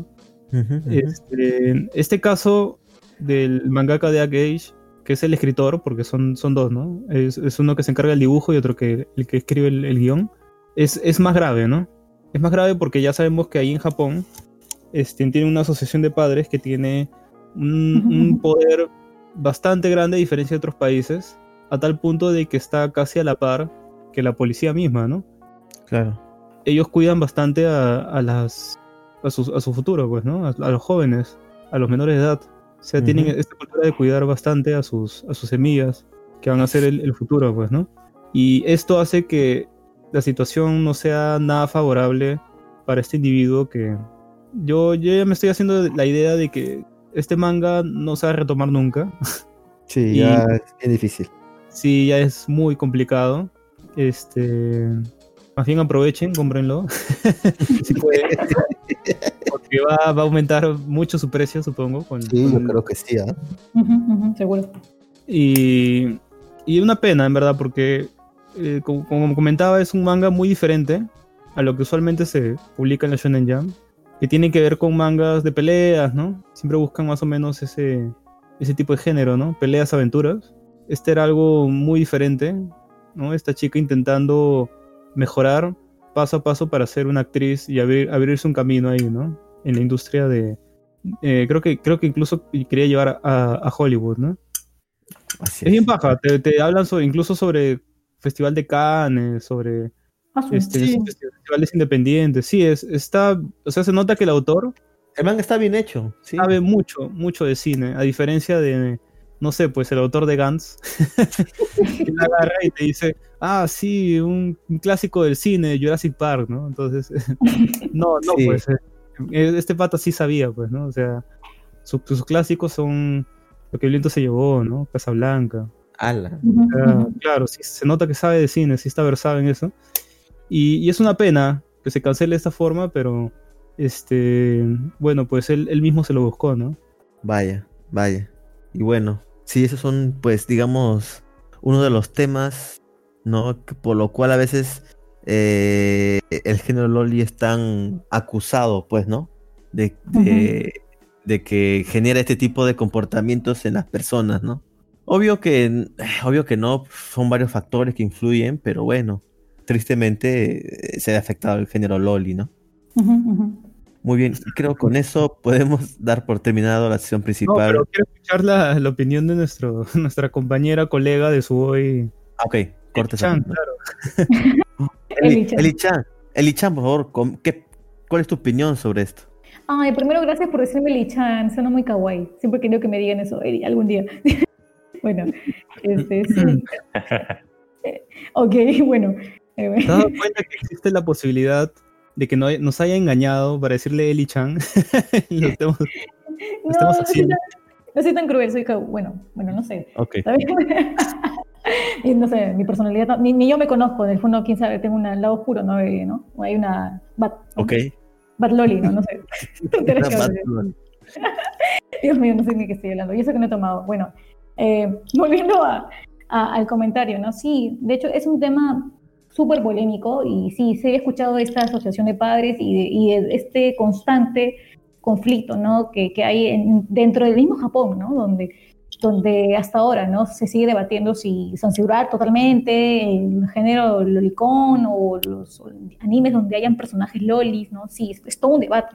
Y es curioso porque me he encontrado con varios, digamos, eh, varios puntos que están a favor y en contra, ¿no? Y algunos de los que me llaman la atención eh, son, por ejemplo, ¿no? Uno donde, donde ya, y, y eso va por el lado de los, no, no sé si llamarlos loliconeros, pero al menos de los fans de, occidentales, ¿no? Del manga anime, que dicen que en realidad no tendría sentido censurar eh, mangas o animes lolicón porque al final no, no es que sean ¿no? ¿Cómo vas a regular ¿no? un, un producto, ¿no? digamos, audiovisual ¿no? o ficticio? Si en la ficción, obviamente, en esa ficción no se, no se ha realizado un acto de violación en sí, ¿no? Es, ni siquiera podemos decir que es una representación, eso también es subjetivo para ellos. Es como que, ¿de qué violación hablarías? O sea, entonces, ¿qué, qué, qué, si no hay, una, hay un acto de violación en sí, concreto, no se puede censurar algo donde no se ha cometido delito. Entonces, por ahí dicen que definitivamente no tiene sentido censurar por ese, por ese lado, ¿no? O valiéndose en ese argumento. Y hay otras personas que dicen que no, que hay que, hay que tener sentido común, ¿no? igual se está representando la violación, o que están permitiendo a la juventud, ¿cómo puedes, como lo que decía el australiano, ¿no? Que quería censurar el manga sensei en su país, ¿no? Se están viendo relaciones incestuosas, ¿no? Vemos imágenes de niñas que están siendo, ¿no? Ah, ¿no? acosadas, ¿no? En, en, en, situaciones morbosas, no, eso no puede ser, no es un daño a la juventud que vean eso. Entonces, por ahí hay, hay uh -huh. opiniones muy, muy interesantes, ¿no? Y claro, el caso de los padres también de Japón, me imagino que también tendrá su postura, ¿no? Y porque hay casos, claro, extremos y otros que aún lindan, ¿no? Eh, digamos, con el tema de que puede ser hechi, pero no, no es tampoco, no, no, llega a la violación. Entonces, por ahí hay gente que dice que, bueno, no, no, no, no conviene censurar porque si censuras puede ser radical, otros dicen que quizás sí, ¿no? Como que hay un montón de opiniones, ¿no? Censurar totalmente, censurar a medias, no censurar porque no tiene sentido, porque no hay no hay un acto de violación en sí. Entonces, por ahí hay, hay muchas aristas que, que, me llevan a pensar que no sé si algún día se resolverá todo este tema de la censura. Así que por ahí yo, yo sí sigo pensando que eso tiene para rato, ¿no? Esta discusión quizás sea eterna, ¿no? Claro. Posiblemente no se resuelva. no, de verdad, al menos este, en, en, Japón, ¿no? Pero al menos uh -huh. eh, lo que se ha visto fuera es de que eh, al menos se ve de que quieren llevar un producto diferente para fuera de Japón, ¿no? Así que uh -huh. posiblemente sí exista la posibilidad de que a nosotros nos llegue este, este material sin censura, ¿no? O, o, con más libertad, ¿no? A diferencia de ahí. Pero esto, este tema de asociación de padres sí lo veo muy complicado. Así es. Y déjeme decirles, perdón que interrumpa, que sí es complejo porque, claro, eh, en Japón está la asociación de padres, que también es como que, digamos, el ente que, que está con la regulación, ¿no? Con la censura pero también en Occidente, también desde el lado de Estados Unidos, también hay bastantes en proyectos que quieren censurar, ¿no? Siempre están esos, esos fans que dicen, ¿no? ¿Cómo pueden, no? No solamente con el tema de las lolis, ¿no? ¿Cómo pueden sexualizar a tales personajes femeninos, ¿no? Con, con ese diseño, ¿no? con esos bustos grandes, esos cuerpos sexualizados o hipersexualizados. Sí. Es como que desde ahí ya, ya hay mucha supercensura, sobre todo ahora que estamos en una época donde lo políticamente correcto es extremo, entonces por ahí sí también hay fans que, que, están molestos porque dicen Estados Unidos siempre quiere regular todo, van a querer censurar el loli y después cualquier tipo de personaje hechi y así van a seguir avanzando y el anime va, va a estar limitado a ser totalmente realista. Entonces por ahí también hay, hay, mucho conflicto, ¿no? Porque hay fans que, claro, que Estados Unidos sí lo ven, ¿no? Con, con ese lado más también censurador. Aquí, quizás en Latinoamérica, hay opiniones divididas, ¿no? Hay gente que dice, sí, los loliconeros son pedófilos, otras personas no, es, simplemente lo ven, ¿no? a su manera, ¿no? Quizás que no entendemos, pero no, no, no creo que sean pedófilos, ¿no? Solo una mente enferma puede ser así. Entonces, por ahí hay, hay muchos debates que también hacen que no, que no haya hasta ahora un punto de, de, encuentro para ver cómo entender el olicón, ¿no? Finalmente. Uh -huh. Claro, igual de todas maneras, este, al menos según mi opinión, ¿no? Lo que creo, uh -huh. Uh -huh. Eh, no, no, creo que, que ver ese tipo de material te afecte de alguna forma, ¿no? A no ser que estés inestable mentalmente, ¿no? Claro, claro. Es, es, es, algo que pasa, antes, pues, ¿no? es, algo que pasa como con los videojuegos, ¿no? Que dicen que vuelven violentos a las personas, ¿no? O sea, son, son ciertos estigmas que se tienen, pues, ¿no? Pero como dijo Barbón, o sea, yo creo que son varios factores, pero puede ser uno que sea, como dice él, inestable men- mentalmente hablando, ¿no? Puede causar, ¿no? Y eso, todavía hay varios factores que, que ya influyen bastante ahí, ¿no? Claro, es como, como estos chicos que hicieron un, el, tiro- el tiroteo de, de Columbine en, Ah. en Estados Unidos, ¿no? Sí, sí, Eran sí. fans de- del juego de Doom, ¿no? Pero eh, el principal motivo de, de su violencia y, y atracar una escuela y a iniciar este tiroteo, eh, obviamente todos sabemos que no es, no es, no es Doom, pues, ¿no? Claro, imagínate, si no todo Ah, fuera- usaban, usaban, usaban Doom como una herramienta de repente para poder desfogarse de alguna forma, pero o sea, lo que hicieron fue gracias a que tenían libertad para, para conseguir estas armas, ¿no? Parte del excesivo bullying que tenían en, en la escuela, ¿no? Todos estos factores Claro. hicieron de que Claro. ellos, claro, di- dieron este resultado, pues, ¿no? Entonces, lo mismo pasa con los, con los pedófilos, pues, ¿no? Este, No es un tema tanto de, de que tengan acceso a este material este, en Lolicon, así, en dibuja- de dibujos, ¿no? Porque a fin de cuentas son, eh, son dibujos, pues, ¿no? Entonces, hay muchos factores más que, que hacen de que esta persona se vuelva así, pues, ¿no? Claro, claro. Claro, no, no, no por ver Dragon Ball voy a, pens- voy a pensar que puedo tirar Kame Kamehameha de, de las manos. ¿no? Claro. Y eso, chicos, es interesante porque eh, me hace pensar que igual eh, eh, tiene que ver con nuestra comprensión de la, de la cultura japonesa, en este caso, de la cultura pop japonesa en, en Occidente, ¿no? Porque, de hecho, seguramente les ha pasado mucho, ¿no? Cuando vimos animes, vimos shonens y los adultos pensaban que era Kodomo, ¿no? O sea, digamos, en nuestro idioma, anime para niños, cuando en realidad vemos que además hay, mucho contenido violento y también erótico porque era orientado, orientado a un público adolescente masculino, ¿no? Y en el caso de Shoyolo también, ¿no? Pero para las mujeres, ¿no? Un público, digamos, Ujú, contenido ujú. romántico para chicas. Entonces, por ahí sí, sí vemos que, incluso, si, si vemos que en, en ese tipo de géneros ya, ¿no? Si comprender que, que hay, un- hay, bueno, por lo menos hasta, al menos eh, teóricamente, ¿no? Había una división de géneros de anime, ¿no? Para una demografía, ¿no? Infantil, de adolescente, masculina, femenina, y así iba creciendo.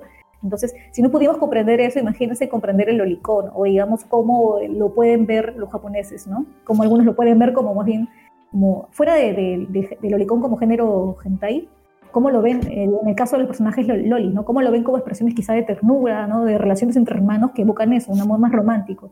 O cómo otros ya lo pueden ver como, como un tema ya pedofílico, ¿no? Dependiendo de las personas, ¿no? Entonces, si no podemos comprender esa diversidad, o sea, incluso, ¿no? Es, si lo vemos solo como pedofilia y no vemos que ellos lo pueden ver por su cultura, ¿no? De este culto de los niños, de la ternura, cómo lo pueden ver de una forma diferente, entonces vamos a terminar simplemente juzgando, ¿no? Otra vez como que no, es, eh, está mal porque es pura perversión y como decía una amiga, ¿no? Los japoneses solamente lo ven todo pervertido y ya está, lo simulan de, de ternura y ya está. Bueno, en realidad es mucho más complejo que eso. O sea, yo sí, yo, sí creo que japoneses, o sea, yo incluso cuando vi Ero, Eromanga Sensei me di cuenta de eso, de que quizás este personaje no es un pervertido, sino realmente quiere a su hermana.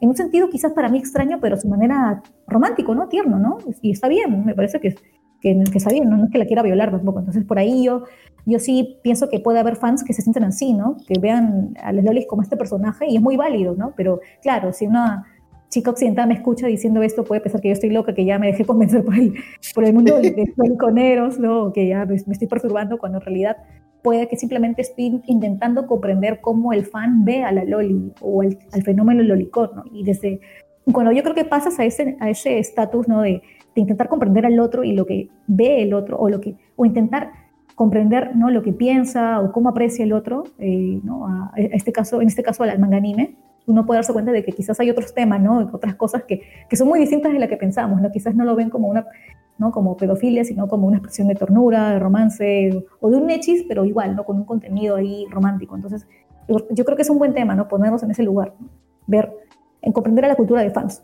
digamos, desde otras perspectivas, ¿no? Y debe ser por eso que me gusta mucho el tema de investigar la cultura pop japonesa, ¿no? Porque quiero comprender, siempre me, me ha interesado comprender cómo ven los japoneses su propia cultura y cómo lo vemos nosotros, cómo entendemos el manga anime, ¿no? Y qué vínculos hay entre nosotros, ¿no?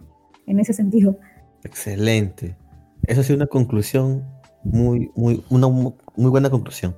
Claro, y casi, casi la cortas. ¿Te das cuenta? Sí. Perdón, perdón, perdón, Sí. No, no, no, no, no. Dis- No, discúlpeme, Sí, continúa. es mi culpa.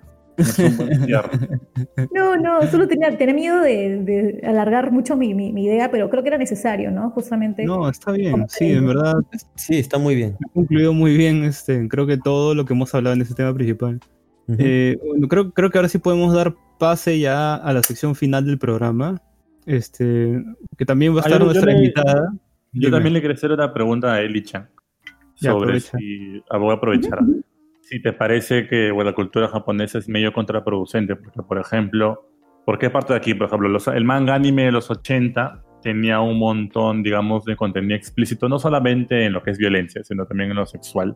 Pero sin embargo tenías una, una tenías el tema del, de la pornografía bien cortante con el tema de la no sé si has visto este, esta serie del director desnudo, pero ahí, por ejemplo, te representan cómo era la pornografía y cómo estaba de minimizada en los 80. Y lo que se me viene a la mente mientras hacías tu, tu cierre, se me viene, ¿no? ¿Cómo- ¿Qué tan contraproducente pudo haber sido en esa época, por ejemplo, presentándote animes donde se ve erotismo y todo, pero al fin y al cabo minimizándote o prohibiéndote la, porque se haga la pornografía en masa, porque sabes bien que puede llevar algo peor. Sin embargo, te lo dan en una forma de cartoon, por decirlo así, porque sabes bien qué habrán pensado en esa época. Pero pues, mi pregunta es esa, si te parece contraproducente en algún punto la cultura japonesa con lo que comparte hasta cierto punto y con lo que limita de otra- de- en otro punto. Sí, de hecho sí me parece contraproducente porque, y este es un aspecto que no mencionamos antes, pero sí, eh, eh, en mi artículo sí, sí lo menciono, en el, en el artículo de Suboy, Ujú. que justamente es cómo es que empiezan, o sea, por qué empiezan los mangakas a justamente dibujar lolis para animes pornográficos. Y es justamente porque en Japón, ¿no? Como sabrán, eh, ya, ya había ¿no? estas leyes de la obscenidad, ¿no? Como, como en todo país, ¿no? Tienen sus regulaciones para ¿no? el contenido sexual, ¿no? etcétera, etcétera, y todo lo ligado a ello. Y según lo que leí, bueno, hay muchos artículos, y no, no pude colocarlos todos, pero, pero recuerdo especialmente, ¿no? Eh, justamente cómo eh, ha- hay un autor que revisa ese tema, Patrick Galbraith, que es justamente, digamos, un especialista en lolicón en, en Estados Unidos, ¿no? que ha investigado bastante el tema. De hecho, me he basado bastante en sus investigaciones académicas sobre el lolicón. Y él comenta, ¿no? Cómo eh, en Japón la obscenidad, por ejemplo, la ley de obscenidad estuvo basada en una premisa vaga, ¿no? Digamos que decía que es obsceno lo que produce una sensación de vergüenza en una persona japonesa normal, ¿no?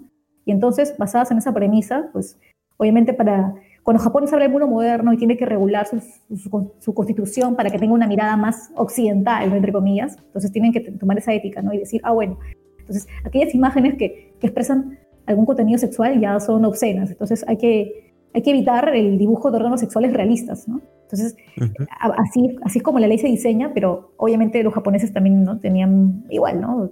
Había sie- siempre debate por eso y al final dijeron, ok, en 1918 dijeron, bueno, ya, no vamos a ser tan, tan radicales con la representación, digamos, de, de la parte genital y nada de eso, pero lo que no queremos es que igual, ¿no? Eh, al menos se vea el vello público o, o a que se siga representando de una forma demasiado realista, ¿no? Si quieren pueden aludirla, pero ya, ¿no? Que no sea tan, tan obvia. Entonces los mangakas dijeron, bueno, ¿qué hacemos para, para no evadir las leyes? Porque obviamente no queremos que nos censuren, ¿no? Queremos seguir trabajando, produciendo mangas. Entonces Ujú. fue así como, como se les ocurrió justamente dibujar a niñas, porque las niñas no tienen pubis, digamos, con vellos, ¿no? Entonces son más planitos, ¿no? Como que más fáciles de dibujar, ¿no? Se ven menos, entre comillas, menos eróticos, menos adultos, y en ese sentido menos realistas. Entonces dijeron, Ujú. ya, así fue como, y así fue como empezó a dibujar a, dibujar a las niñas, y, y aparece en ese contexto un mangaka especial, que es Asuma Hideo, ¿no? Que es este, este mangaka que fue el primero que empezó a, a dibujar a estas niñas, ¿no? Con estos rasgos infantiles, ¿no? Y de hecho se inspiró mucho en el shoyo, que dibujaba personajes con ojitos brillantes, ¿no? Eh, unas niñas súper kawaii, pero para contenido erótico, obviamente. Y así es como eh, eh, empiezan a seguirlo otros mangakas y empieza todo este boom, ¿no? Del, así como nace, sin querer, así nace el, el oricon como género, ¿no? Como subgénero del hentai. Y, y Ujú. aparecen las... Y en las revistas se populariza en los 80 y se vuelve un boom, aparecen imágenes, fanart niñas lolicón, ahí también empiezan a publicar otros mangakas lolicón, y así es como empieza a crecer y se vuelve un boom, como dicen los 80. Entonces es curioso porque empezó a crecer en esa época, pero a raíz del caso, no sé si mencionarlo porque dijeron que era muy fuerte, pero a raíz de, de que en el 89 aparece el caso de Tsunobu Miyazaki, que era, un- que era una persona que, es, bueno, lamentablemente, ah, bueno, no sé si lo puedo decir, no, para sentirme cohibida. Lo puedo Ya. comentar. Puedes comentar. Ya, bacán.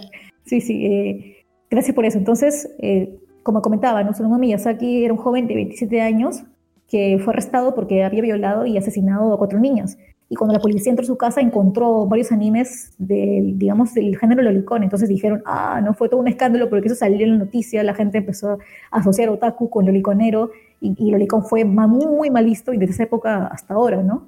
Me imagino que si en esa época estaba la asociación de padres, uy, le habrá un infarto porque desde ahí le, pusieron el, ¿no? Para ellos el, ¿no? el estigma de por vida. Entonces, desde ahí ya el Olicón no empezó a ser visto y los mangakas obviamente también se vieron afectados, ¿no? Entonces, como que siempre buscaban formas de, ¿no? de que esos animes no fueran vistos, ¿no? Como que rompen la regla, ¿no? Entonces, felizmente, bueno, feliz, no sé si decir felizmente, pero ellos siempre han, han tenido esta forma, ¿no? Los japoneses siempre han sido muy creativos, ¿no? Y en los animes donde, no sé si han visto, donde, donde ponen censura y, y para, para ellos mismos censurar, Sí. ponen, ponen frutitas, ¿no? En las partes... eh, Conejitos, genitales. patitos. Conejitos, Claro. Claro, y así es como evitaban la censura, es como que ya le damos el toque kawaii y ya no se ve tan, ¿no? tan realista, tan morboso ya.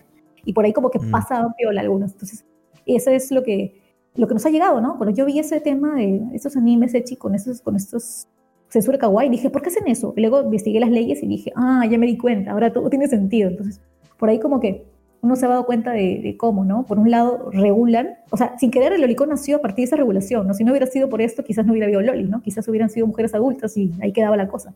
Pero bueno, eh, lo interesante es que así es como nace y luego ya con el tiempo el personaje Loli fue tan popular que se va a otros animes, ¿no? Al animechi, luego los shonen, por ahí he visto shoyo, también hay, obviamente sin contenido pedofílico, Claro. Pero igual, ¿no? El, el personaje infantil está ahí. Entonces por ahí es, es muy interesante, ¿no? Porque, porque cuando la Loli sale a otros animes o a otros man- mangas, ya, ya eh, pierde ese, ese espectro, digamos, pedofílico, ¿no? O sea, no es tan necesario, ¿no? Y por eso es que nace el personaje Loli que puede generar una sensación de protección paterna, una sensación, digamos, eh, o, o un despertar romántico, ¿no? Pero más, más inocente. Y, y eso, y eso lo he visto, incluso, en, en- como les digo, en shoyos. ¿no? Es, es interesante, ¿no? Y ahí vemos Ujú. como incluso hay fans que ven a sus lolis como waifus y muchos la ven en un sentido romántico, nada sexual. Entonces, por ahí ya vemos cómo hay una reapropiación con el tiempo del personaje Loli, ¿no? Y cómo, si bien empezó con un sentido netamente erótico, luego va, va ¿no? Transformándose en una visión más, más tierna o más romántica, platónica, y, y ahí hay, hay muchas visiones del- de, la Loli que ni siquiera conocemos, ¿no? Y yo sé que existe por ahí, de todas maneras. Excelente, Elizabeth. Excelente. ¿Cómo te has explayado? Nos ha dejado Sin palabras. Perplejos. Exacto. Muchas gracias. Saludos del corazón, pero- No, es genial todo lo que nos dice, pues, ¿no? La, la guerra de los tecnicismos japoneses para poder presentarnos su producto final, así Sí. con todo y lo que tiene. Es muy, muy, muy interesante. Claro, y y jus- justo el, el- es- este, esta serie que, que comentó Luis, que se llama Director Desnudo, que está en Netflix, este, representa muy bien, o sea, es- esa parte de, de la cultura japonesa, ¿no? Y la evolución que tiene, el- o sea, cómo, cómo intentan escapar mediante tecnicismos a la censura es, es, es lo genial de esta serie, ¿no? Entonces, uso, tenemos un programa uso de- tenemos un programa sobre director desnudo, creo que es el programa número 10 de Akiba Nights. Este, por si no lo han escuchado, ya saben, este, a los escuchas, pueden ir a ese programa o ver la serie en Netflix y luego escucharnos, ¿no? Porque tiene harto spoiler. Mejor es eso. Sí, sí, es mucho mejor. excelente, Garbón. Excelente. Y bueno, este, de verdad, este, gracias Elizabeth por estar de, de invitada, ¿no? Eli Chan. Eli-chan. Eli-chan, oh, qué kawaii. Eli Chan. Eh, todavía, todavía Eli Chan no, sabe, no se va a despedir porque va a estar en nuestra sección final de despedidas y recomendaciones. Así es. Así que música y regresamos.「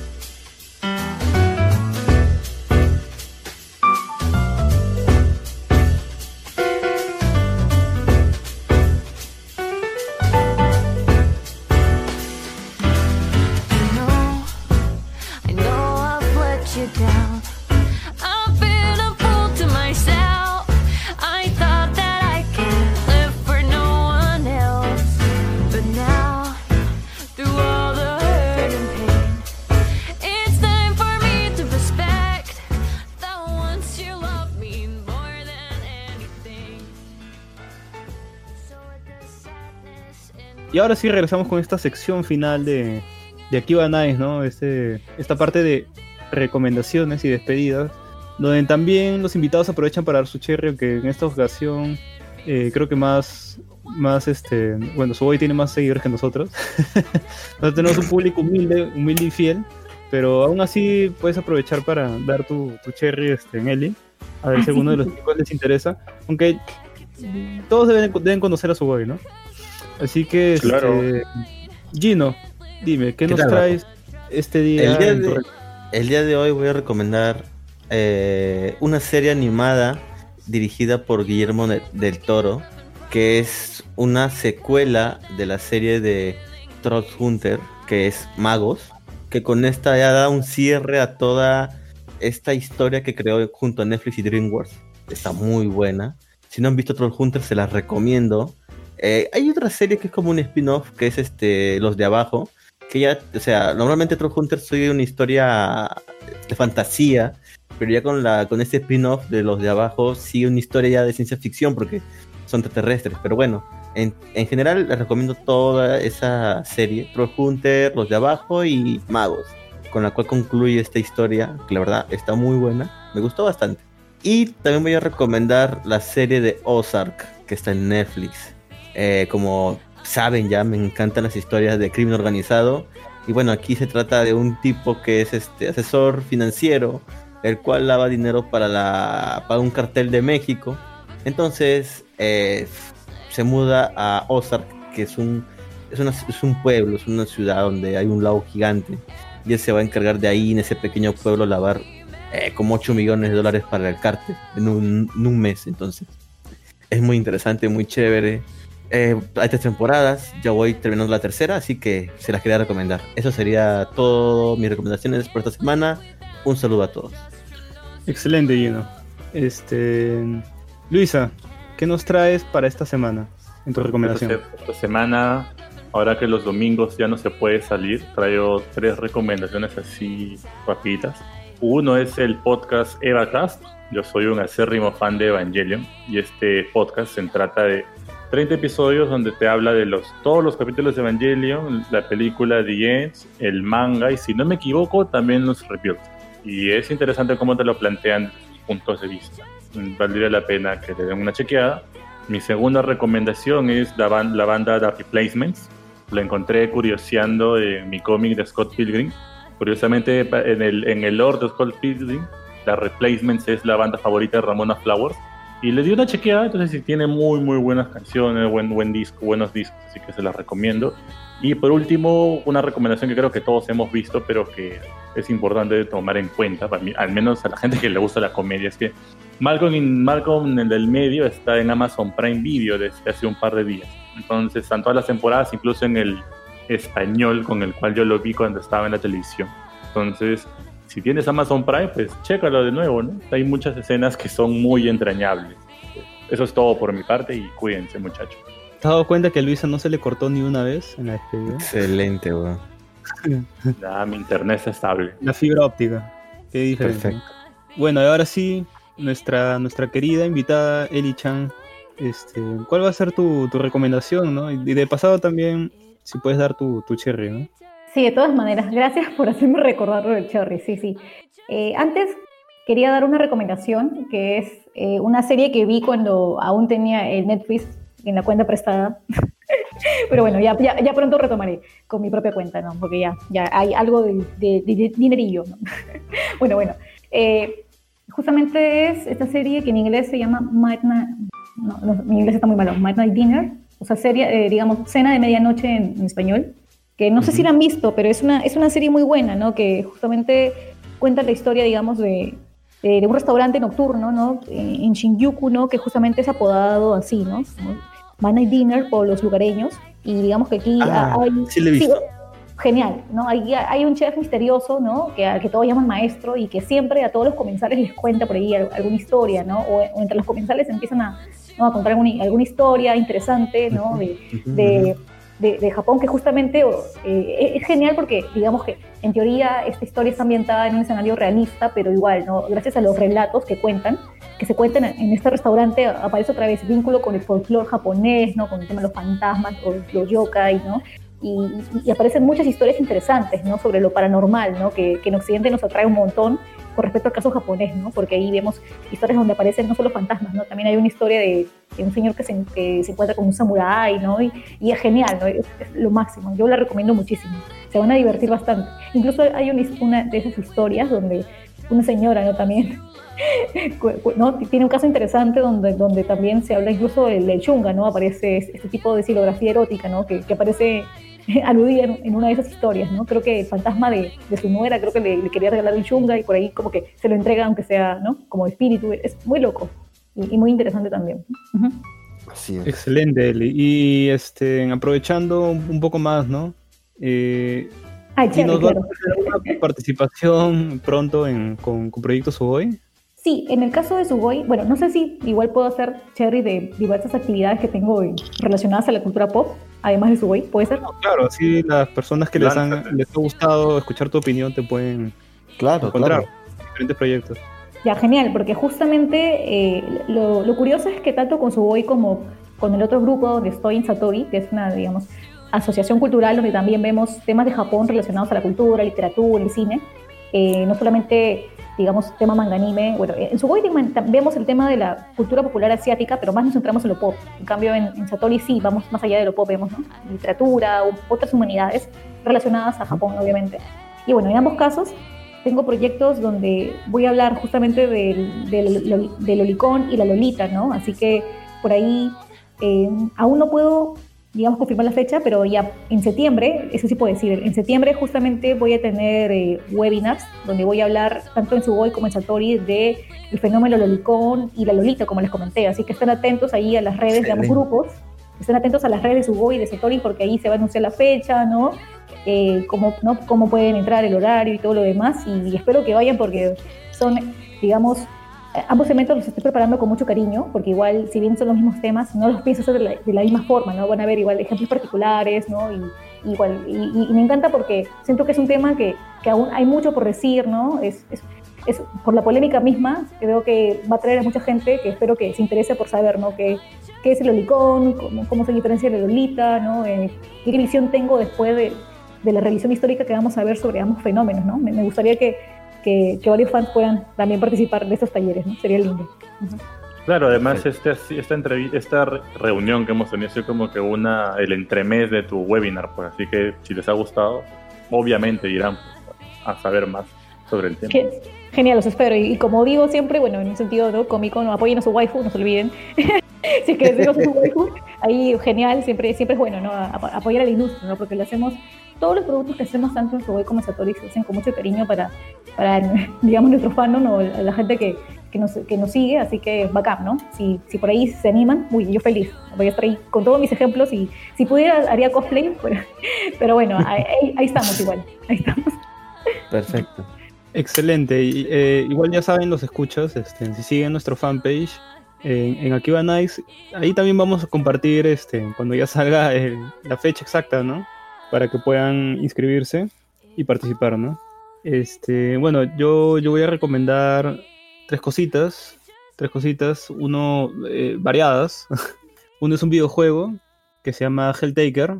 Es un videojuego que está gratuito en Steam. No, no se pueden quejar, es gratis. no, es un juego, es un juego de puzzles combinado con un juego de citas. Excelente.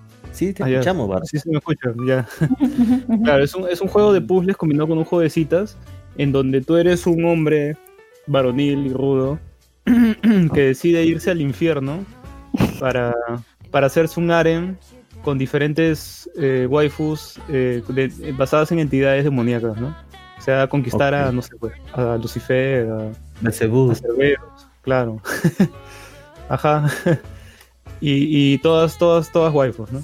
El, el okay. juego, en verdad, aparte que es gracioso, eh, es, es muy divertido. O sea, cómo está hecho, la, la, parte de los puzzles, yo creo que la van a pasar muy bien.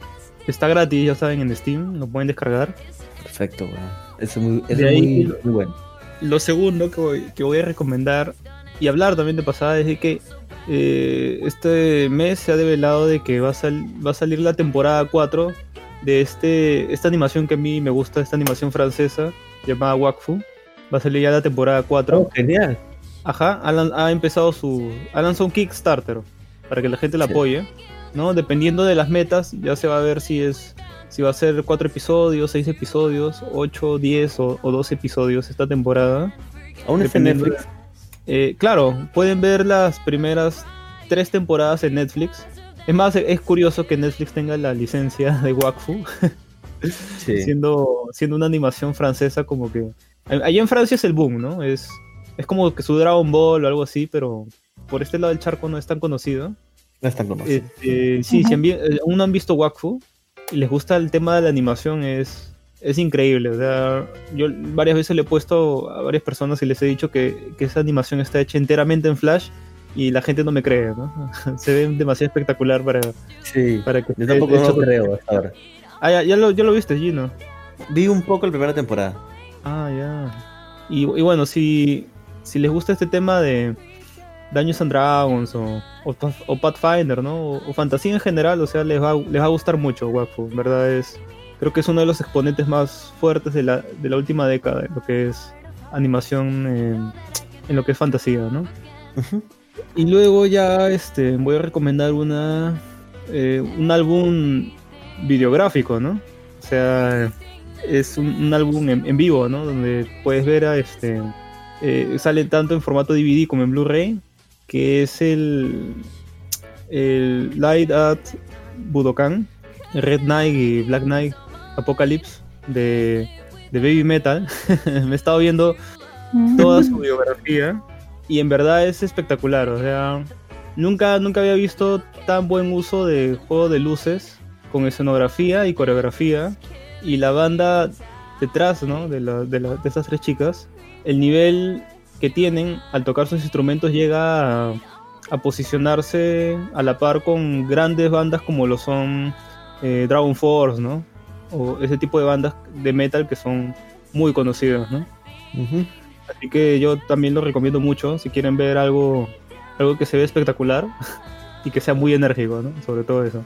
¿No? Este, de repente algunos no, no lo van a querer ver porque es este, esto llamado kawaii metal y de repente creen metaleros de verdad, ¿no? Pero yo voy diciendo que los metaleros como Dragon Force o, o, este, o más bandas de, de heavy metal que son reconocidas en la industria han aceptado a Baby Metal como, como una verdadera banda de metal, ¿no? Así que si ellos lo aceptan, este, yo supongo que la, la demás gente común y, y normal y mortal debería aceptarlo también, ¿no? Debería. sí. Por eso termino ya este programa, mi última recomendación. Así que muchas gracias de verdad, Eli Chan, por, por haber venido de, de invitada. Muchas gracias. Sí, más bien yo les agradezco a ustedes, chicos, porque ha sido una charla bastante interesante sobre el tema Lolicón. No solo porque he podido, digamos, hablar y entre comillas, no lo sigue lo que, lo que he investigado, sino porque además he obtenido un buen feedback, ¿no? Porque ustedes han hablado de varios animes, varios mangas y también eh, de, de- otros productos de la cultura pop japonesa donde veo eh, el tema Lolicón y me parece fascinante porque me doy cuenta de que hay mucho por investigar y eso de que también me han dateado, ¿no? Que, que por ahí hay quizás eh, youtubers o por ahí tiktokeras con apariencia lolicón, así que por ahí uf, hay, hay mucho más por investigar, así que yo estoy fascinada porque sé que con este tema tengo para rato, voy a estar muy entretenida y igual, ¿no? Y, y también puedo usarlo como un preludio para, para anunciar estos talleres que estoy armando que, que espero, ¿no? Que, que gusten también al público, ¿no? Así que por ahí les agradezco la oportunidad. Es, es genial porque no hay muchos espacios también de hablar del lolicón, porque aún está ese estima, ¿no? De que es polémico, ya me han dicho, no en broma, medio en broma, que me, me, me busca la ONU, el FBI, así que por ahí como que veo que la censura, la censura llega, a ese nivel, pero creo que es bueno tocar estos temas porque no solamente porque entre comillas se hablan de morbosidades o perversiones,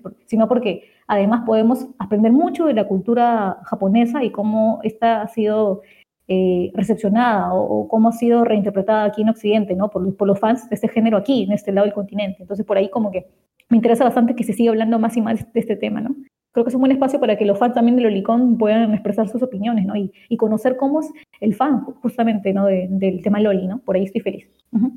Perfecto. Excelente. Y ahora sí, concluimos con este programa, así que muchas gracias y nos vemos eh, la siguiente semana con una Kiba Chibi y dentro de 15 días con un programa regular como los que a ustedes les encanta, ¿no? Así que música y nos despedimos. Continuará.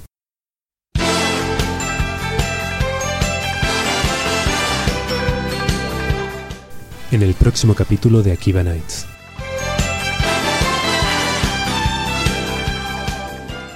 Sí, saludos para todos los Patreons en general. Y eh, yo me olvidé, ¿qué cosa seguía?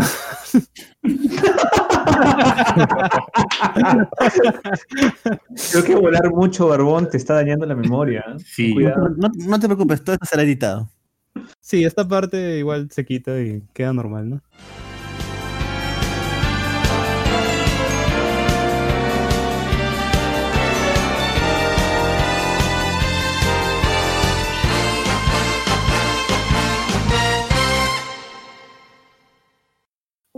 Perfecto. Entonces vamos a hacer cosplay grupal con Sugoi. Genial. Crossover, nunca antes visto. crossplay mejor. Crossplay. Las, las mujeres se, se disfrazan de hombres y los hombres de Sí, mujeres. ¿no? sí, sí, sí. No mames. Te mamaste, barbón. ¿Te quieres hablar de mujer, Pero- ¿Quieres hablar de mujer, barbón? Pero te puedes hacer una peluca y dices que es una lesbiana cool, Pellino. Podría ser chicas mágicas, chicas mágicas, claro. No. Girl. No. Es un clásico, clásico del gender bending, crossover, claro. ¿Por qué no? Ajá. Claro, podemos disfrazarnos de las flacas de Madoka. Claro, mami, ¿quién sería mami? ¿Qué- El barbón es mami. Decapitado, bueno. Sí, de- decapitado. y ahora sí, comenzamos en 3, 2, 1.